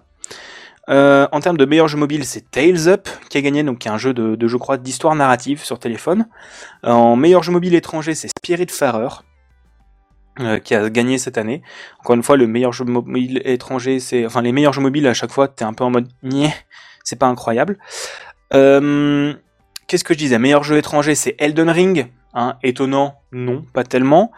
Euh, en termes, euh, enfin, Plague Tale Requiem, donc le nouveau jeu de la licence A Plague Tale développé à Bordeaux par Asobo, a quand même gagné quelques prix avec l'excellence narrative et l'excellence visuelle et le prix du public aussi. Euh, Qu'est-ce que j'ai pas encore dit? Le meilleur jeu indépendant étranger, c'est Tunic qui l'a gagné. Je ne peux que vous recommander de jouer à Tunic, qui est le jeu du petit renard dans une ambiance de Zelda-like, euh, couplé à du Dark Souls, couplé à de l'exploration, et c'est juste un des meilleurs jeux sortis cette année à mon goût. Sur l'innovation technologique, c'est euh, un jeu d'un studio dans lequel j'aimerais beaucoup travailler, qui s'appelle Dune Space Wars, donc qui se passe dans l'univers de Dune, du roman éponyme Dune, sur la planète Arrakis, qui est un jeu de... Au bon lait de brebis. Au bon lait de brebis. donc c'est un 4X euh, RTS. Ouais, t'as vu bien les noms, bien les noms compliqués. Donc RTS euh, pour Real Time Strategy, tous les jeux de stratégie en temps réel comme Age of Empire ou des trucs comme ça. Et 4X comme les civilisations. C'est un jeu qui mixe les deux sur la planète Arrakis, euh, où tu joues une des, une, des, euh, une des grandes familles pour contrôler l'épice. Bref, l'histoire de Dune. Euh, Qu'est-ce que j'ai oublié Euh, Donc ils ont gagné ça pour en gros pour toute la, la, la, la manière dont ils ont géré le sable, toute la, la, la génération et l'affichage du sable. Euh, honnêtement, pourquoi pas. Euh, en termes de prix d'honneur, c'est Olivier de Rivière qui a gagné le prix d'honneur cette année. Pour une fois qu'ils le remettent pas à un mort, euh, parce que malheureusement ces ces trois dernières années à chaque fois c'était un prix posthume d'une d'une personne du jeu vidéo en France qui était décédée cette année-là. Donc euh, là pour une fois que c'est quelqu'un de vivant, euh, ah, c'est glauque. dit Ouais, un petit ça, peu c'est- quand même. Hein. c'est horrible, mais, mais c'est vraiment dans les discussions dans l'académie, c'était en mode on aimerait bien que ça se ça se résume pas à remettre uniquement aux gens morts cette année. vraiment, c'était limite discussion mot pour mot dans les propositions de gens. Franchement, il aurait dû arriver dans un cercueil qui se serait ouvert au dernier moment. Ah Et oui. les vivants Ouais, ouais, mais euh, mais ouais. Et en termes de personnalité de l'année, c'est Nicolas Canas. Donc vous ne le connaissez sûrement pas, Nicolas Canas, euh, mais vous avez dû sûrement jouer à un des jeux auxquels il a participé. Déjà d'une Spice Wars, parce que c'est actuellement le président du studio euh, Shiro Games, donc un studio bordelais. Mais il a aussi, il est aussi l'un des premiers cofondateurs de Motion Twin. Donc ceux qui avaient Ah, fait oui. Muxu. Putain, pour une Euh, fois que je connais un truc du gaming. Ouais, ouais, t'as vu La brute. C'était La ça. Brute, hein c'est ça, c'est La. Brute. C'était l'un des cofondateurs du studio Motion Twin qui avait fait La Brute, Muxu, Horde, les trucs comme ça. Euh, c'est entre autres lui qui a développé le moteur euh, Axe et Ips qui sert de base pour tous les jeux de Shiro Games et de, euh, de Motion Twin. Et il a aussi fait les jeux Evoland que vous avez peut-être entendu. Ah oui, parler. j'ai beaucoup aimé. Ouais. Bah, du- c'est Shiro Games et du coup c'est euh, de Nicolas Canas. Voilà. Et j'aimerais bien que ce soit mon patron l'année prochaine, s'il vous plaît. Euh, S'il nous écoute, on sait jamais. Mais écoute, qui te contacte Enfin, qui contacte Techcraft d'abord Qui viennent t'annoncer ça en public, ça serait cool. let's go, let's go. Mais du coup voilà un peu tous les trucs. Si j'ai pas parlé du euh, du meilleur, euh, la meilleure accessibilité. Bon ça c'est un peu toujours le, le, le foutage de gueule euh, de l'académie, enfin de, des, des Pégases, parce que en termes d'accessibilité normalement c'est toute la recherche sur comment tu rends ton jeu le plus accessible pour que les personnes en situation de handicap puissent jouer à ton jeu. Bah chaque fois c'est les jeux me proposaient c'est un peu euh, là Steel Rising c'est un genre c'est un Souls-like donc genre comme Dark Souls et ils disent euh, bah, on a mis en place un mode facile en réfléchissant pour que les jambes soient pas trop dures. Voilà. Toujours un problème, toujours un problème, toujours une discussion au sein de l'académie. Bref, un plaisir. Euh, donc voilà, c'était un peu toutes les histoires de tous les jeux qui ont été récompensés cette année au Pégase. Donc la cérémonie, du coup, avait, comme dit, avait lieu ce soir euh, en présence de toute la fine fleur euh, du jeu vidéo. Euh, Julien Chiez, euh, la ministre de, de, de la culture, Alex Good, parce que pourquoi pas. Euh, au moins, on n'aura pas. pas qui c'est Alex Good. C'est un animateur. Ouais, euh, un copain de crois. Good. Ah, d'accord. Bonne vanne. Mais voilà. Du coup, c'était pour les Pégases ou les Césars du jeu vidéo. Mais c'est cool. Et je pense que je vais skip ma news d'après parce que c'était pour meubler et comme JNBR est là, je lui passe la parole. Ah bah oui, il va nous faire C'est un petit qui coup de cœur, ça va être sympa ça. N'est-ce pas? Allez.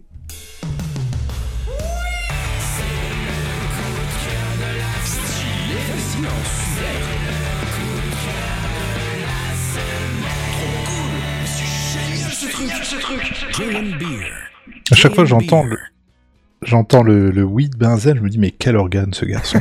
Quel organe a pas aidé Oh là, oui Ah, je, je peux même pas le faire. Lui, il le fait trop bien. Euh, ouais, je vais vous parler. Alors, j'ai rien préparé du coup parce que je voyais pas comment comment organiser ça par écrit, donc on va le faire un Mais peu c'est à pas l'arrache. forcé d'écrire, hein. tu peux nous raconter quelque chose. Hein. Ben justement, c'est ce je, que je vais je vous suis raconter. tout oui parce que ça me plairait bien. Bah, on est d'accord. Parce que je m'étais dit qu'il y a, il y a sûrement au moins une personne, peut-être deux ici, là, parmi nous, peut-être trois, va savoir, quelqu'un qui voudrait euh, découvrir un peu le monde merveilleux du drone FPV. Alors, Ouais, qu'est-ce que c'est que le drone FPV pour ceux qui ne connaissent pas? Person view, je sais pas. C'est- First person view, euh, tout à fait. Donc, Ah, euh, à la première personne. C'est Euh, encore quelque chose que je suis assez d'accord avec toi et que je vais aussi dépenser de l'argent là-dedans. J'ai Alors- l'impression qu'on a exactement les mêmes centres d'intérêt. Vraiment, c'est aussi. Eh le ben, juste- problème. Et ben justement, je vais te donner une, une petite astuce pour démarrer à pas cher. Le drone FPV, donc pour euh, vous avez les drones qui sont vendus un peu dans le commerce. Hein, on voit DJI en, premier, vous avez les drones Parrot un petit peu derrière, et puis beaucoup beaucoup de, sous-marques. Mais euh, les drones, ces drones-là en tout cas actuellement permettent de faire des jolis plans bien stabilisés. euh, voilà, vous pouvez monter, descendre, avancer, reculer, etc., etc. Et voilà, en fonction des caméras que vous avez embarquées, d'avoir des, plans somme toute assez sympathiques. Le drone FPV, par contre, c'est une autre paire de manches. Déjà, vous avez un casque sur les yeux, un peu comme un casque de réalité virtuelle, qui est euh, couplé à votre drone, ce qui fait que lorsque vous volez, bah, vous voyez, vous vivez un petit peu le vol et ça vous permet euh, euh, un vol vraiment plus immersif. Mais vous. Ah, pardon, t'avais loupé un prix important? Non, mais c'est pas grave, c'est pas grave, ça passe. D'accord, ok. Je, je- Peut-être je rajouterai à la fin. D'accord, ok. ouais, Je veux pas te couper. Bah oui, mais le dans les news en bref, à la limite. Et euh, donc un vol un peu plus immersif, mais surtout c'est en termes de pilotage où là, là c'est totalement différent de ce qu'on a l'habitude de faire avec des drones dits classiques, dans le sens où il y a zéro assistance et vous pilotez véritablement le drone, c'est-à-dire que par exemple un drone normal, lorsque tu pousses sur la manette euh, sur un des sticks pour le faire avancer tout droit et que tu relâches le stick, le stick va revenir tout seul euh, au centre hein, avec un petit un petit ressort et le drone va s'arrêter de lui-même. Alors avec un drone FPV, c'est pas du tout ça. C'est s'il est parti, il est parti. C'est à toi de le faire freiner, c'est à toi de le faire revenir, c'est à toi de lui faire garder la bonne inclinaison. C'est un bordel pas possible puisque vous allez absolument avec euh, une manette avec deux sticks gérer tous les axes en permanence de votre drone. Donc autant, autant vous dire que les premiers vols, euh, on peut très très vite se retrouver à, dépenser une blinde en, en pièces de remplacement parce qu'on va euh, se cracher une fois, deux fois, trois fois, dix fois, douze fois, vingt fois, peu importe. Et donc je m'intéressais un peu à, à ce sujet-là parce que c'est quand même quelque chose qui se démocratise pas mal. Euh, DJI a fait une petite euh, entrée là-dedans en proposant deux modèles de drones, de drones FPV, donc le petit dernier qui s'appelle le DJI Avata que j'aime bien en fait parce que je me dis j'ai pas à me casser le tronc à savoir quelle hélice que je vais mettre avec quelle caméra, sur quel châssis, avec quelle radiocommande. Grosso modo, c'est du FPV pour débutants, mais bon, qui a, qui a quand même un, un certain prix. Hein. Et, et aussi, le, du coup, euh, je me permets de compléter. Vas-y, ce que tu vas-y. disais sur le Avata et sur le DJI FPV, leur drone d'avant. Euh, eux, ils ont des capteurs. Oui, tu vois, avec, avec certains types de trucs, t'as déjà t'as un bouton panique qui, Absolument. quelle que soit la position quoi. de ton drone, t'appuies sur le bouton panique, il se stoppe. Absolument. T'es à l'envers, il s'arrête. Il Voilà. se débrouille, il se remet à l'endroit et il a des capteurs de position à l'avant qui, au-delà d'une certaine vitesse, il peut rien faire. Hein, sans déconner, quand tu fonces à 150 dans un arbre, il y a peu de chances qu'il puisse s'arrêter, mais il peut, il permet d'éviter certains crashs. en fait. T'as tout un tas d'assistances, euh, même euh, effectivement dans leur euh, dans leur casque, enfin celui de dernière génération, tu vois en réalité augmentée l'endroit d'où tu as décollé. Donc quand tu es en train de voler, si tu fais un demi-tour une fois que tu es parti, tu verras un petit, un petit H euh, sur la vidéo qui représente l'emplacement exact où tu te trouves de manière à pouvoir revenir euh, relativement facilement parce que c'est des drones quand même qui ont une autonomie, généralement assez limitée. Pour des drones, on va dire que tu fabriques toi-même, euh, l'autonomie elle va rarement dépasser les 8-9 minutes, hein, max. Euh, le Avatar, je crois qu'on est sur les des 15, qui est, ce, qui est, ce qui est déjà pas mal. C'est 28. 20, Avatar 28 Oh la vache, Je crois que c'est hein. c'est- au moins une vingtaine de minutes. Le DJI FPV, c'est 30 quasiment. Ah d'accord, autant pour ils, moi. Ils annoncent 30. Et en plus, pour rajouter avec ton histoire de H, euh, le Avatar et le FPV, si jamais tu perds le signal trop longtemps, il revient. Oui, il revient, tout à fait. Il, il revient comme un enfant tout Ah, ça, seul. c'est propre les- à DJI, ça. hein. Ouais. Ouais, mais les autres drones FPV, euh, ils Ah, perdent bah, la c'est- connexion. oui, perd la euh, connexion, il va continuer à voler et t'espères, euh, tu croises les doigts pour récupérer la connexion euh, et te dire au dernier moment, tu vois un arbre et tu fais un, zut. Donc c'est c'est voilà, c'est la- l'avantage après dans avec des drones FPV qu'on va construire soi-même, c'est qu'effectivement on va pouvoir c'est parce que c'est grosso modo la, la majeure partie de ce qui se fait actuellement hein, chez, chez ceux qui pratiquent ce, ce- cette activité, c'est qu'ils vont construire leur drone eux-mêmes, choisir eux-mêmes la caméra de transmission, choisir eux-mêmes la façon dont ils vont transmettre le signal, est-ce que ça va être analogique, est-ce que ça va être numérique, quelle télécommande ils vont utiliser, quelle portée le drone va avoir, etc., etc. Et bien sûr, pour faire des jolis plans cinématiques, généralement ça se passe à grands coups de GoPro qui vont euh, installer sur le, le drone. Alors il faut gérer bien entendu la répartition du poids, etc. C'est pas facile. Mais ce qui est pas facile avant toute chose, avant de se lancer là-dedans, c'est vraiment, comme je disais, le pilotage. Et pas évident, que tout le monde le dit sur le net, vous allez vous cracher un nombre incalculable de fois. Et il y a des gens qui sont plutôt intelligents qui se sont dit, ben les gars, on n'a qu'à faire un simulateur réaliste de pilotage de drone. Très bien. Alors moi, du coup, je m'empresse de, de le prendre. Je branche une manette Xbox 360 en me disant, c'est bon, ça passe. Ça passe pas du tout. Ah mince Ça- enfin, ça passe, oui, ça fonctionne, mais le ressenti n'est pas du tout le même dans le sens où les sticks de la Xbox sont très très petits et donc le moindre mouvement que tu vas faire sur les sticks va rendre le drone très très vite incontrôlable. C'est très compliqué de voler avec euh, ce genre de, truc. Donc ça m'énerve, ça m'énerve, ça m'énerve. Je laisse tomber euh, et puis je continue à me renseigner un peu. Je me dis tiens, je pourrais peut-être prendre la radiocommande DJI parce que tu peux la brancher en USB-C sur un sur le Mac, tu vois, et euh, pouvoir piloter n'importe quel drone avec. Et puis je regarde, les, les stocks sont vides pour cette radiocommande. Ils sont vides de chez vide. Il y a, je crois, pas de de, de, de vente de prévu avant fin mars début avril. Donc ça oui. m'énerve, ça m'énerve, ça m'énerve. Et puis elle coûte quand même un certain prix. Elle coûte quand même 150 balles la manette. Donc c'est Ah pas oui, non plus donné, donné donné. Mm. Je continue à me renseigner un petit peu et je trouve une marque qui vend en fait un pack tout en un euh, avec un drone, bah, un tout petit drone, mais qui fait des merveilles pour euh, pour, pour, pour commencer en tout cas. Dans le Oui, sens pour prendre le est- pilotage en main, Et- quoi. Exactement, il peut se casser la gueule, il y a pas de souci, c'est pas le truc qui va se péter comme ça. Tu peux faire du vol en intérieur, c'est super sympa.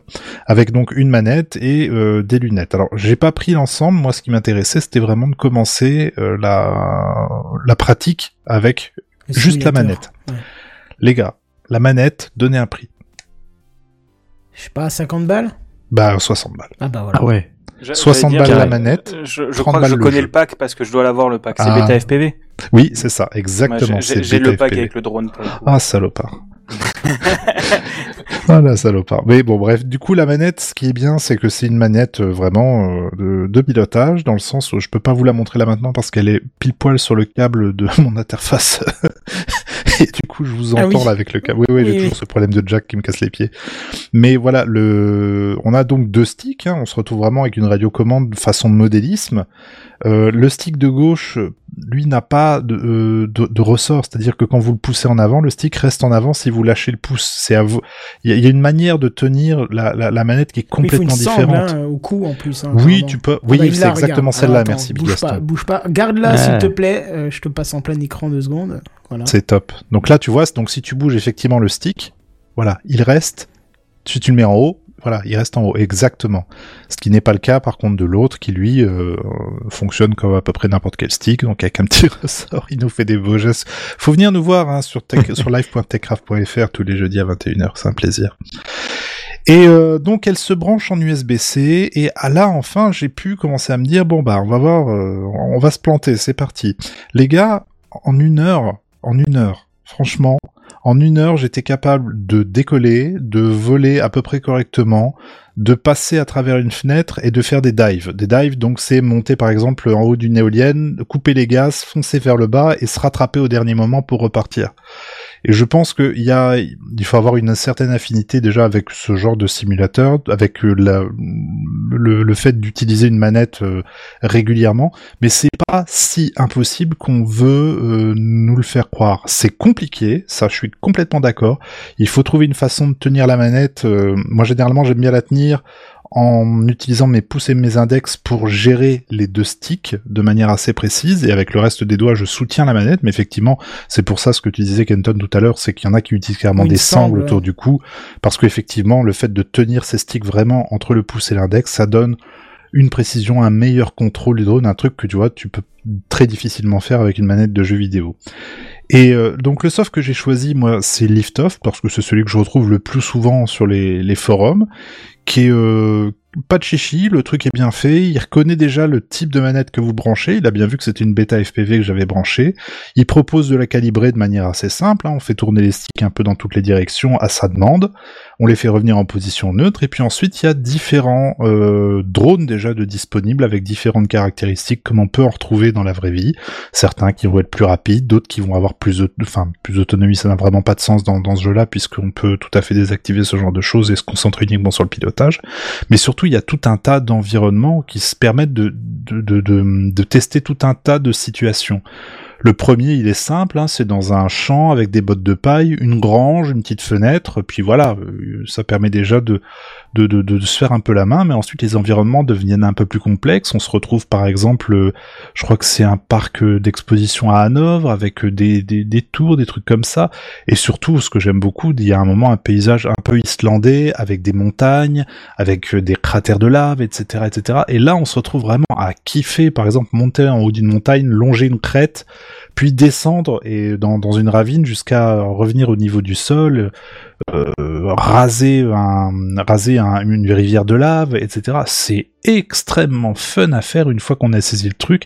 Et comme dit, je pense que là, si je devais me mettre au drone, si on devait m'en mettre un dans les mains, bah, comme le tien par exemple, Bigaston, je me sentirais peut-être plus à l'aise. À mon avis, il y a certainement des choses des, liées au réalisme de, du drone en, en conditions réelles qui font que forcément je vais me planter, mais je me sentirais vachement plus à l'aise à le faire décoller, à le faire évoluer, à le faire tourner, etc. Parce que maintenant je connais les commandes, je sais comment ça fonctionne, et je pense que pour s'y intéresser, se dire est-ce que c'est quelque chose qui est fait pour moi ou pas du tout, ça vaut peut-être le coup de prendre cette manette à 60 balles, de prendre le jeu qui vaut euh, 20, 20 balles, 30 balles maximum, et euh, franchement qui est hyper bien fait, qui permet vraiment de, pouvoir avoir ces sensations de vol FPV euh, de manière euh, vraiment réaliste. hein. Il y a une, il y a l'inertie, il y a tout, tout est vraiment très très bien pris en compte.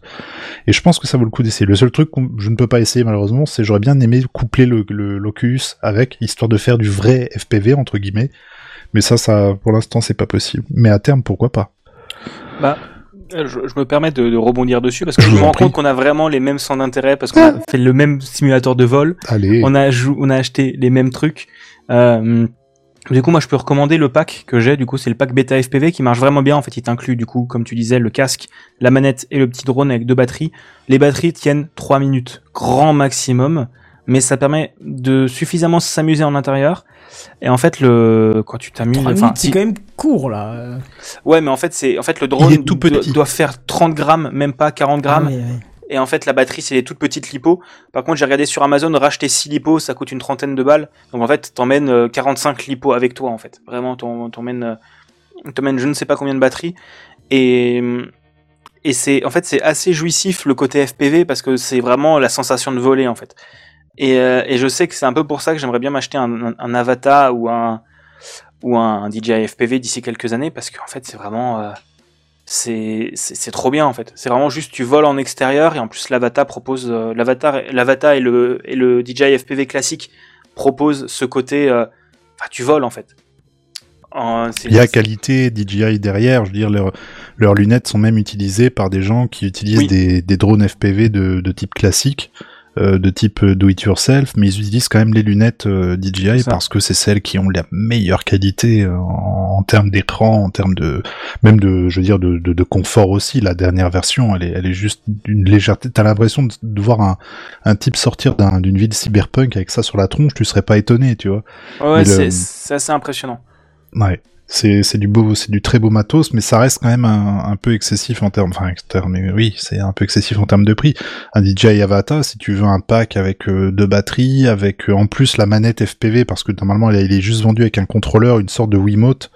Tu, tu, tu, tu diriges, le drone, ça marche très bien, hein, tu diriges le drone avec une sorte de. Wiimote, mais tu vas pas pouvoir faire des figures comme ils te les montrent dans les, les vidéos de, com- de commercialisation, genre un beau dive au milieu d'une, d'une falaise, tu le feras pas avec ça. Là, t'auras vraiment besoin d'utiliser la manette, euh, la, la, la, la radiocommande, quoi. Mais voilà, on est là, on arrive sur du 1500 balles très vite, quoi, pour euh, pour juste s'amuser un peu. Après, je sais qu'il y en a qui reprochent à DJI la qualité de l'image de l'Avata, ou il y en a qui vont dire que la GoPro a quand même un rendu vachement Est-ce que tu peux le supérieur. mettre dessus la GoPro ou pas? Euh, Avatar, non. Tu peux pas. C'est trop léger. Sinon, Mais ça le, aurait été euh, parfait, mais non. Le, le- par contre, le DJI FPV classique, tu peux. Ouais, mais par contre, il est tellement massif le machin que bah déjà à transporter c'est chiant, mais surtout quand tu mettras la GoPro dessus, forcément tu vas voir en- une partie du drone quoi sur l'image. Ah oui, non, ça c'est con. Bah, C'est ça un peu rien chiant. du coup. euh. Non, Bah- non, même pas, non, non, tu vois pas forcément, mais ça, tu vois pas forcément une partie du drone, mais t'as une grosse prise devant, par contre. Ah oui. Ok, une- ouais. tu, tu sens aux commandes que t'as une prise de, une prise au vent, qui est, Ouais. qui est assez importante. Mais en fait, le, le, le délire, c'est aussi une histoire de stabilisation d'image. Oui, en fait, tout GoPro à fait. oui. ont un truc qui s'appelle Rock, euh, non, Rocksteady. Steady. Rocksteady, c'est GoPro, euh, qui a une bien meilleure stabilisation. Euh, chez DJI, ça s'appelle Real Steady, qui a, euh, qui est, euh, qui est bon, mais qui est pas aussi bon que GoPro. Euh, Il y a plein de, il y a plein de vidéos de comparaison sur internet. Bon après tu peux tu peux le passer, tu peux passer ta vidéo dans, dans certains softs, hein, je sais plus ils disent les noms dans, dans les vidéos que j'ai regardées, mais qui te permettent de vraiment qui sont faits pour ce type de, de footage et qui sont faits pour stabiliser les, ces, ce, ce type de vidéo et qui donnent des résultats vraiment vraiment top. Mais l'avantage encore une fois avec GoPro, c'est les au niveau des du format auquel tu vas pouvoir filmer, qui va être euh, aussi euh, t'as t'as plus de liberté en tout cas en utilisant Ouais. une GoPro quand euh, entre guillemets quand je dis limité c'est pas péjoratif ou négatif mais oui effectivement faut te dire que tu prends un avatar. Ils le disent vraiment c'est pour pour débutants. Vraiment pour commencer le truc peut se cogner c'est pas trop grave parce qu'il a aussi un petit format très compact c'est un format ciné-whoop ils appellent ça. Les hélices sont protégées le voilà il se cogne contre un arbre c'est pas grave il repartira il y a pas de souci. Avec un drone FPV classique on est quelque chose d'un peu une forme un peu plus arachnéenne un peu plus euh, d'un drone quoi tel qu'on les connaît aujourd'hui Oui, et puis les hélices sont pas protégées. quoi. ah non, du tout, les bras et compagnie, euh, tu te cognes, bah tu le pètes. Bon, l'avantage après, c'est que tu peux le réparer toi-même. Ça c'est cool aussi, et puis ça peut être un divertissement comme un autre, hein, de, de- pour quelqu'un qui aime bien un peu, un peu bricoler, bien sûr. Et tu, et tu le fais en impression 3D aussi? Tout à fait. L'impression 3D marche parfaitement avec les drones, euh, enfin DI- DIY, parce que, euh, enfin, tu pètes ton bras, tu réimprimes ton bras. C'est ça, exactement. Alors que vraiment, euh, tu pètes ton bras de DJI FPV, t'as le seum. Mm. ça, se résume à t'as le seum. Tu rachètes un drone. ça. Donc vraiment, c'est. Donc voilà, le, le petit pack là, je trouve que c'est vraiment une histoire de se dire est-ce que j'aime ça, est-ce que j'aime pas ça? Bah, c'est vraiment une bonne idée, c'est un bon moyen de débuter. Je pense que c'est- bah oui, les beaux ton pack, c'est bon, ça va. et, et, euh, et franchement, si ça, Tu si l'as à côté vous- de toi le petit drone qu'on le voit ou Tiens, pas? oui, tu peux peut-être nous le montrer, ouais. Yep, je me, je me mute le temps de- d'ouvrir le truc pour Ouais, Mais pas je vous en prie, comme ça, je- je termine mon laïus. Euh, si vous avez vraiment envie de, de bah voilà, vous êtes curieux, est-ce que c'est pour vous, est-ce que vous avez la patience, est-ce que vous avez l'envie, est-ce que vous avez le doigté, la coordination, vous voulez tester un petit peu tout ça, bah cette petite manette et ce, ce, ce petit jeu-là, Liftoff, qui est dispo sur Steam, ah bah on le voit là à l'écran, ouais, tu vois, il tient à peine dans la main, hein, c'est tout tout petit petit. petit, hein. Il est, il est dispo sur Steam et euh, et puis bah allez-y, foncez Sur quoi, Steam faites-vous plaisir. Ah, le, Ouais, le jeu, oui, d'accord. ouais. Pardon, je croyais que tu parlais Et là, la manette Beta FPV, alors par contre, je peux vous donner la, la référence exacte, j'ai ouvert mes commandes, c'est la Beta FPV Light Radio 2, et elle est dispo sur Amazon, donc euh, 60 balles. Et D'accord. je peux vous montrer aussi le casque qui Ah bah propose oui, avec. oui. Oh, il est de toute beauté. C'est c'est pas aussi confortable qu'un Oculus, mais Non, ça fait mais le taf. Ça fait le taf pour quelques minutes, c'est bon. Et, et du coup, je te montre la taille des, des lipos si j'arrive. J'essaie Oui, de faire le moins de bruit possible vus. pour pas vous péter les oreilles. Sinon, je me fais taper par le grand patron. En fait, ça, va, tu ça, vas, tu vas pas pas à fond dans le micro, toi. On dirait, un- on dirait un tube de Ah oui, dentifrice ah de voyage. Oui, oui. Ah, C'est- ouais, extrêmement petit, quoi. Et en fait, tu la glisses comme ça en dessous. Ouais, c'est c'est très très podcast, hein, mais voilà. Oui. Tu la glisses comme ça en dessous. Tu vois, en fait, c'est vraiment hyper léger. Et t'as pas de bouton on off. Vraiment, tu branches ta lipo et Pouf, c'est parti.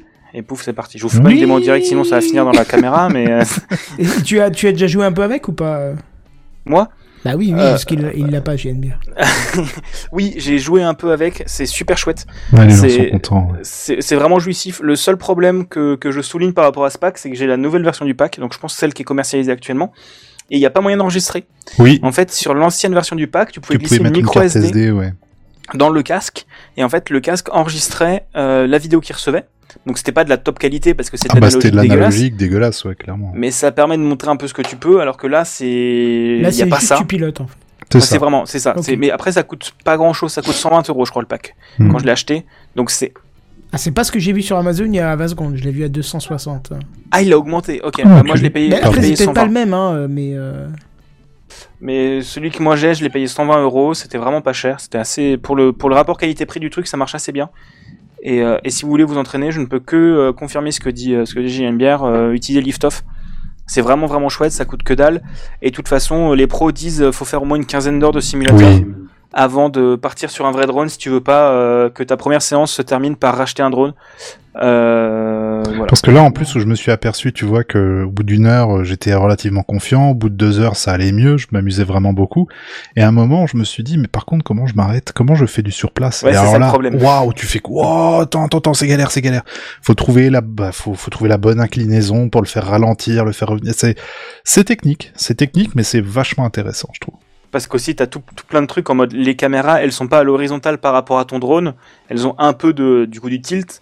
Et en fait, le truc, c'est que si tu mets euh, trop ou pas assez de tilt, ça détermine ta vitesse en mode euh, comment est-ce que tu veux cadrer ton truc, etc. Et les drones FPV sont de plus en plus utilisés dans le cinéma parce qu'en fait, tu te rends compte que tu peux mettre Ah bah des caméras oui. de cinéma dessus et que c'est ça fait des Bah, il y a un super exemple, c'était dans le film Ambulance de Michael Bay. Oui, c'est ça. Où ils ont euh, ils ont ils ont carrément euh, abusé sur l'utilisation de drones FPV. Par contre, ouais, ça rend de ouf quoi. C'est c'est incroyable. Après, si vous voulez voir de super vidéos de, de drone FPV, il y a Stéphane Couchou qui est... Stéphane Couchou. ouais. qui est Ah, un Stéphane tueur de malade. C'est- C'est incroyable. Et moi, j'avais suivi. Maintenant, je suis un peu moins parce que je fais un peu moins de vidéos, donc je suis un peu moins le sujet, mais. Mais je l'avais suivi quand il s'est mis au drone FPV et il racontait toutes ces galères, les centaines d'heures qu'il a passées. Il parlait aussi de Liftoff, c'est comme ça que je connais le, aussi le logiciel. Et euh, tu voyais sa progression au fur et à mesure, et quand tu vois ce qu'il fait à la fin, tu te dis What? C'est pas possible comme Ah c'est c'est- quoi. C'est incroyable, quoi. C'est excellent. Et je crois qu'il est Et en il- stade maintenant à mettre des Sony, euh, des, des Sony, je sais plus quoi dessus. euh, donc, euh, Même, il met des raids maintenant dessus. Ah ouais, d'accord, ok, il met des raids sur Il met des raids dessus. Donc, mec a euh, plus peur, c'est bon. Ouais, c'est ça. Bah après, si tu veux des bonnes images, euh, Ah oui, Oui, oui, non, mais sont- après, c'est sûr, hein, elles sont c'est- incroyables ces images, c'est- c'est c'est indescriptible quoi. C'est clair. Bah, c'est ouais, c'est bah il surtout il a l'art du montage qui est aussi chouette Ah oui, parce oui. que quand tu fais juste des images c'est cool mais il a l'art du montage et du sound design aussi qui est qui est genre hallucinant, il arrive à mélanger les médias et tout ça, c'est chouette. Mais on en parle assez souvent de Stéphane Couchot dans Techcraft. hein. Dès qu'il y a des trucs euh, basés sur la vidéo, il revient souvent. Il avait fait ce fameux truc de, de, de vidéo avec euh, Google Earth Studio. Euh, où on croyait que c'était du vrai, en fait il avait fait euh, des montages extrêmement bien foutus et tout. Enfin, enfin, bref, c'est un, c'est un chouette type, euh, allez voir ce qu'il fait, c'est Ouais, c'est un tueur. Et il se prend pas la tête, il, il a un franc-parler qui est assez, euh, Ouais. qui est assez cool. hein. C'est c'est un gars comme vous et moi, c'est pas un mec qui se la pète, donc c'est c'est assez intéressant quoi. C'est ça. Et il est plein de bons conseils en plus, donc c'est c'est intéressant. Bon, bah, ben voilà, alors. Hein. Bah, Lift Off, Lift Off et Beta FPV Light Radio 2 et amusez-vous bien. Il est fort probable que j'essaie déjà avec une manette d'Xbox parce que j'ai pas. Oui, de- toujours, mais euh, tu verras que c'est, tu seras Ça, vite frustré en fait. hmm. Ça suffit amplement, faut juste setup un peu lift off parce qu'en fait euh, le pad de gauche, donc comme on faisait, comme euh, comme tu l'as vu en fait, lui le 0 il est en dessous et le 100 il est au-dessus. Donc en fait quand tu branches ta Xbox et que tu la setup mal dans lift off, euh, par défaut elle est à 50. Oui, bah, du donc coup, en fait par défaut t'as ton drone qui Qui part tout seul quoi. voilà, donc Ouais. faut setup un peu. Ok, bah j'ai- j'irai jeter un œil en tout cas. Bon, allez, on a déjà dépassé un peu l'heure, donc on va quand même faire, parce que non, on a trois, à moins que vous vouliez euh, couper net, mais on peut faire quand même les news en Non, bref. on si peut faire des news en bref. Let's go. Eh bah écoute, c'est parti, dès que je retrouve. Bah, je- bah, je sais, où est-ce qu'ils sont mes génériques Ah bah ils sont là. C'est les news en bref. c'est parti. C'est les news en bref. Et c'est moi qui commence avec le pseudo pseudo, hein, puisque j'ai encore oublié de mettre Oui. mon nom. C'est incroyable, j'oublie à chaque fois. L'application de bureau Outlook, ça vous parle ou pas? Absolument. Oh, bah oui, bien sûr. Pas Outlook. Express, hein, la, la grosse Outlook, euh, l'usine à gaz, euh, Bien sûr, magnifique, ultra complet, qui est juste euh, un des meilleurs produits de la gamme Microsoft pour moi. Hein. J'utilise Ouais. depuis plus de 20 ans. Même, même à l'époque, euh, quand je n'avais pas de boîte pro ni rien du tout, mais pour mes boîtes mail à la maison, j'avais une Outlook complète parce que c'est monumental. Euh, c'est payant, hein, c'est, ça fait partie de la, f- la suite Office 365 ou alors en achat unique et tout ça. Mais surprise, elle devient gratuite pour les utilisateurs de Mac. Mais attends, elle reste payante pour Windows ou Elle reste payante pour Windows, mais elle devient gratuite pour les utilisateurs de Mac. Et alors ça, c'est Alors, les Windowsers pas trop deg. Ouais, Alors c'est très surprenant, bah, déjà parce que c'est un produit Microsoft, mais d'autant plus que la, enfin, on sait tous que la propension à payer chez les utilisateurs Apple est plus importante. Je comprends pas le, le choix de Mm. Microsoft. Non mais Microsoft veut, veut, poser ses billes sur Mac, ça on le sait depuis quelques années maintenant, mais euh, et en plus euh, l'outil est extrêmement bien foutu. Ils ont fait un lifting de l'interface sur Mac qui au début me donnait quelques frictions, mais après euh, quelques heures d'utilisation, Elle elle, elle est- elle est terrible. Elle est magnifique. Elle est terrible, c'est franchement du super design. S'ils pouvaient faire la même chose sur Windows, ce serait top. Et alors attention, vous n'êtes pas prêts. Euh, pour un produit Microsoft qui d'habitude on sait hein, quand il touche à quelque chose il fout le merdier. Mais là ça supportera end-off. End-off euh, je Mais vous le rappelle c'est la fonction qui permet de ouvrir euh, on, on va le traduire pour Outlook qui permet d'ouvrir Outlook sur son iPhone puisqu'il est déjà présent et hyper, hyper efficace de commencer à écrire son mail et puis se dire oh non je serais bien sur mon Mac finalement et d'ouvrir le Mac et d'avoir le mail déjà écrit Euh, Alors, je comprends pas parce que c'est vrai que c'est intégrable pour toutes les applications et t'as que des applications Apple qui l'intègrent en, ré- en réalité. Les développeurs tiers, je les vois pas intégrer ça ou très peu en réalité. Bah ouais, pareil. J'ai- que vu ça sur les applis Apple. Et puis là, t'as Outlook qui vient avec. Et c'est vrai que c'est c'est bien parce que euh, dans le monde pro, quand tu utilises beaucoup le mail, le calendrier, euh, les tâches, euh, enfin, quoique les tâches, il fait très mal les tâches, Outlook, ça, on va pas se le cacher. Mais pour la gestion de contact et tout, c'est un produit qui est extrêmement complet et qui est plutôt stable, plutôt bien foutu. Euh, déjà le mettre gratuit sur Mac, c'est une chose, mais en plus, le mettre euh, end-off, euh, c'est encore mieux, quoi. hein, donc, euh, Bah, J'ai vu, il coûte 150 euros quand même hein, sur Mac de base, Ah ouais, donc. sans euh, abonnement rien euh, le produit. Ouais. ouais. Bon, bah voilà, maintenant, ça sera Intéressant. gratuit. C'est les news en bref. Puis Gaston. Bah non, c'est toi, ça. Non, parce que c'était euh, ma Ah news. oui, bah oui, euh, ok. ma vraie Ah news. Ah bah Pardon. j'ai pas Ok. vu, on n'a pas vu, tu vois. Eh ben c'est moi. Euh, eh bien, Meta a fait machine arrière en baissant le prix du Quest 2 de 450 à 420 euros et du Quest Pro de 1800 à 1300 euros. Ah, Qu'est-ce que ça cache tout ça Bah, ça veut bien dire que ça se vend. Que, que le Quest Pro se vend pas. Ah bon C'est bien d'être clair. news en bref. Et moi, je me rends compte que j'ai mal fini ma news sur les Pégases, hein. Ah bah. Euh, oui, fallait, fallait que je parle un peu de la news gaucho quand même, un minimum, hein, que je me, que je me, que je me défende. Le jeu Flat Eye a remporté le prix au-delà du jeu vidéo, donc c'est un jeu qui prend euh, place dans un cliché de Amazon, euh, Amazon Worker, Facebook machin, qui est vachement bien, avec une montée sur scène de Laurent Victorino, qui est le, du coup le PDG de la boîte, qui a encore une fois fustigé contre les 240 euros par jeu de participation au Pégase. Bah écoute, très bien, au moins tu auras complété ce qui te manquait, et c'est le principal. Et c'est pour cette fin d'émission que le micro de GNBR apparaît soudain. Comment c'est possible Oui. Et disparition. Ah ouais, c'est terrible. Et, mais comment ça, comment le recadrage, il se fait comment là chez toi? C'est automatique? Euh, c'est automatique dans le soft que j'utilise Ah, dans c'est XSplit top, euh, VCAM. D'accord. Ouais, bah écoute, c'est vraiment top. Bon, voilà encore une émission qu'on vous avait dit courte, mais finalement dépasse quand même de, de 11 minutes. Ouais, le- le- comme d'hab, écoute, j'ai envie de dire. Ouais, mais c'était plus léger, c'était plus, je sais pas, c'était sympa aussi. Hein, donc euh, plusieurs, euh, plusieurs ambiances différentes selon les semaines et ça c'est cool. Du coup, ce qui veut dire qu'il y aura une ambiance encore complètement différente la semaine prochaine, parce que c'est ça le numéro 400, donc on va essayer de trouver. euh, Et oui on va essayer de bosser tous ensemble pour ce quiz. Euh, moi, je vais m'y mettre dimanche parce que c'est là que ça va être, euh, je pense, le plus pratique pour moi. Je vais essayer de gérer une chronique, enfin un quiz tech, ce serait pas mal ça. Bah allez, hein. Essayez tous de tiens de trouver un sujet qui vous porte à cœur et faire quelques questions. Il n'y a pas besoin d'en faire centaines, hein, mais, euh, mais ça peut être sympa. Hein. Même demander faire à ChatGPT de vous faire les questions si c'est pertinent, pourquoi pas, ça peut être euh, intéressant aussi. euh. Je vais vous faire un quiz sur les moteurs de jeu et les API de développement bas niveau. Ça Je vais vous faire un quiz sur le Fortnite. Bon bah j'aurai zéro point dans ces deux quiz, ça va être sympa. Mais bon, en tout cas, euh, on vous propose de venir la semaine prochaine. Où est-ce qu'on vous retrouve, messieurs, euh, sur, sur les, les- les internautes Oh bah écoutez, je pense que tout est sur euh, techcraft.fr a priori. Le nouveau site, ouais, d'ailleurs, qui est toujours pas en place. hein. Putain, m'en parlez pas. Mais tu vois, c'est pour ça que moi je dis ouais ouais tu veux le faire, vas-y vas-y tranquille, tu vas voir que ça. Ouais non t'inquiète ça va aller vite et tout. Ouais ouais je savais que ça allait prendre. Bah, du en temps. fait, oui, si je veux, c'est terminé. Là, je peux le publier presque. Mais non, c'est que je suis perfectionniste. C'était, je- j'ai envie de terminer un truc propre, quoi. Ah bah oui oui vaut mieux oui. Même si. Ah mais qu'est-ce qu'on entend Bah oui c'est la petite musique de fin parce qu'on va y aller hein. Oh, ballon, Bigaston, toi je suppose qu'on te retrouve dans ton jardin avec un cas sur la tête et un, un drone FPV dans les mains, c'est ça? Jusqu'au bout, tu me le ressortiras. Euh, non, moi, c'est plus simple, vous avez tout sur bigaston.me. Voilà. D'accord. Ou, ou sinon en train de confectionner le prochain Capture the Track qu'on devrait. euh, Enfin, Allez, je veux pas soirée, spoiler mais. tout euh, le monde. Putain, je me disais, je me disais, vous avez tapé, taclé Sam pour le site web. J'étais tranquille pour ce soir. Mais euh, Tout monde y passe ce soir. Tu vois, il y, a- y a un avantage à JNBR, c'est qu'on peut même pas le tacler parce qu'il promet rien. Comme ça, on est sûr que voilà. Si, si, il n'est pas promis une fiction. Mais euh, c'est en truc, euh, cours. Ouais, voilà. Il a promis une fiction de.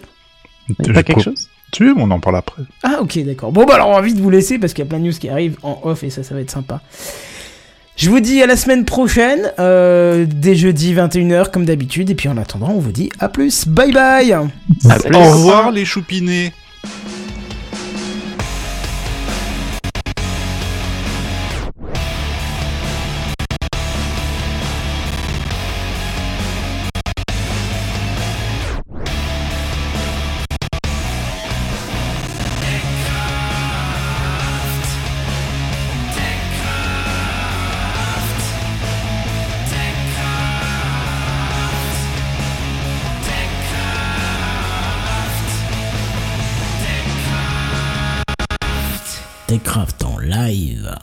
Jeudis dès 21h.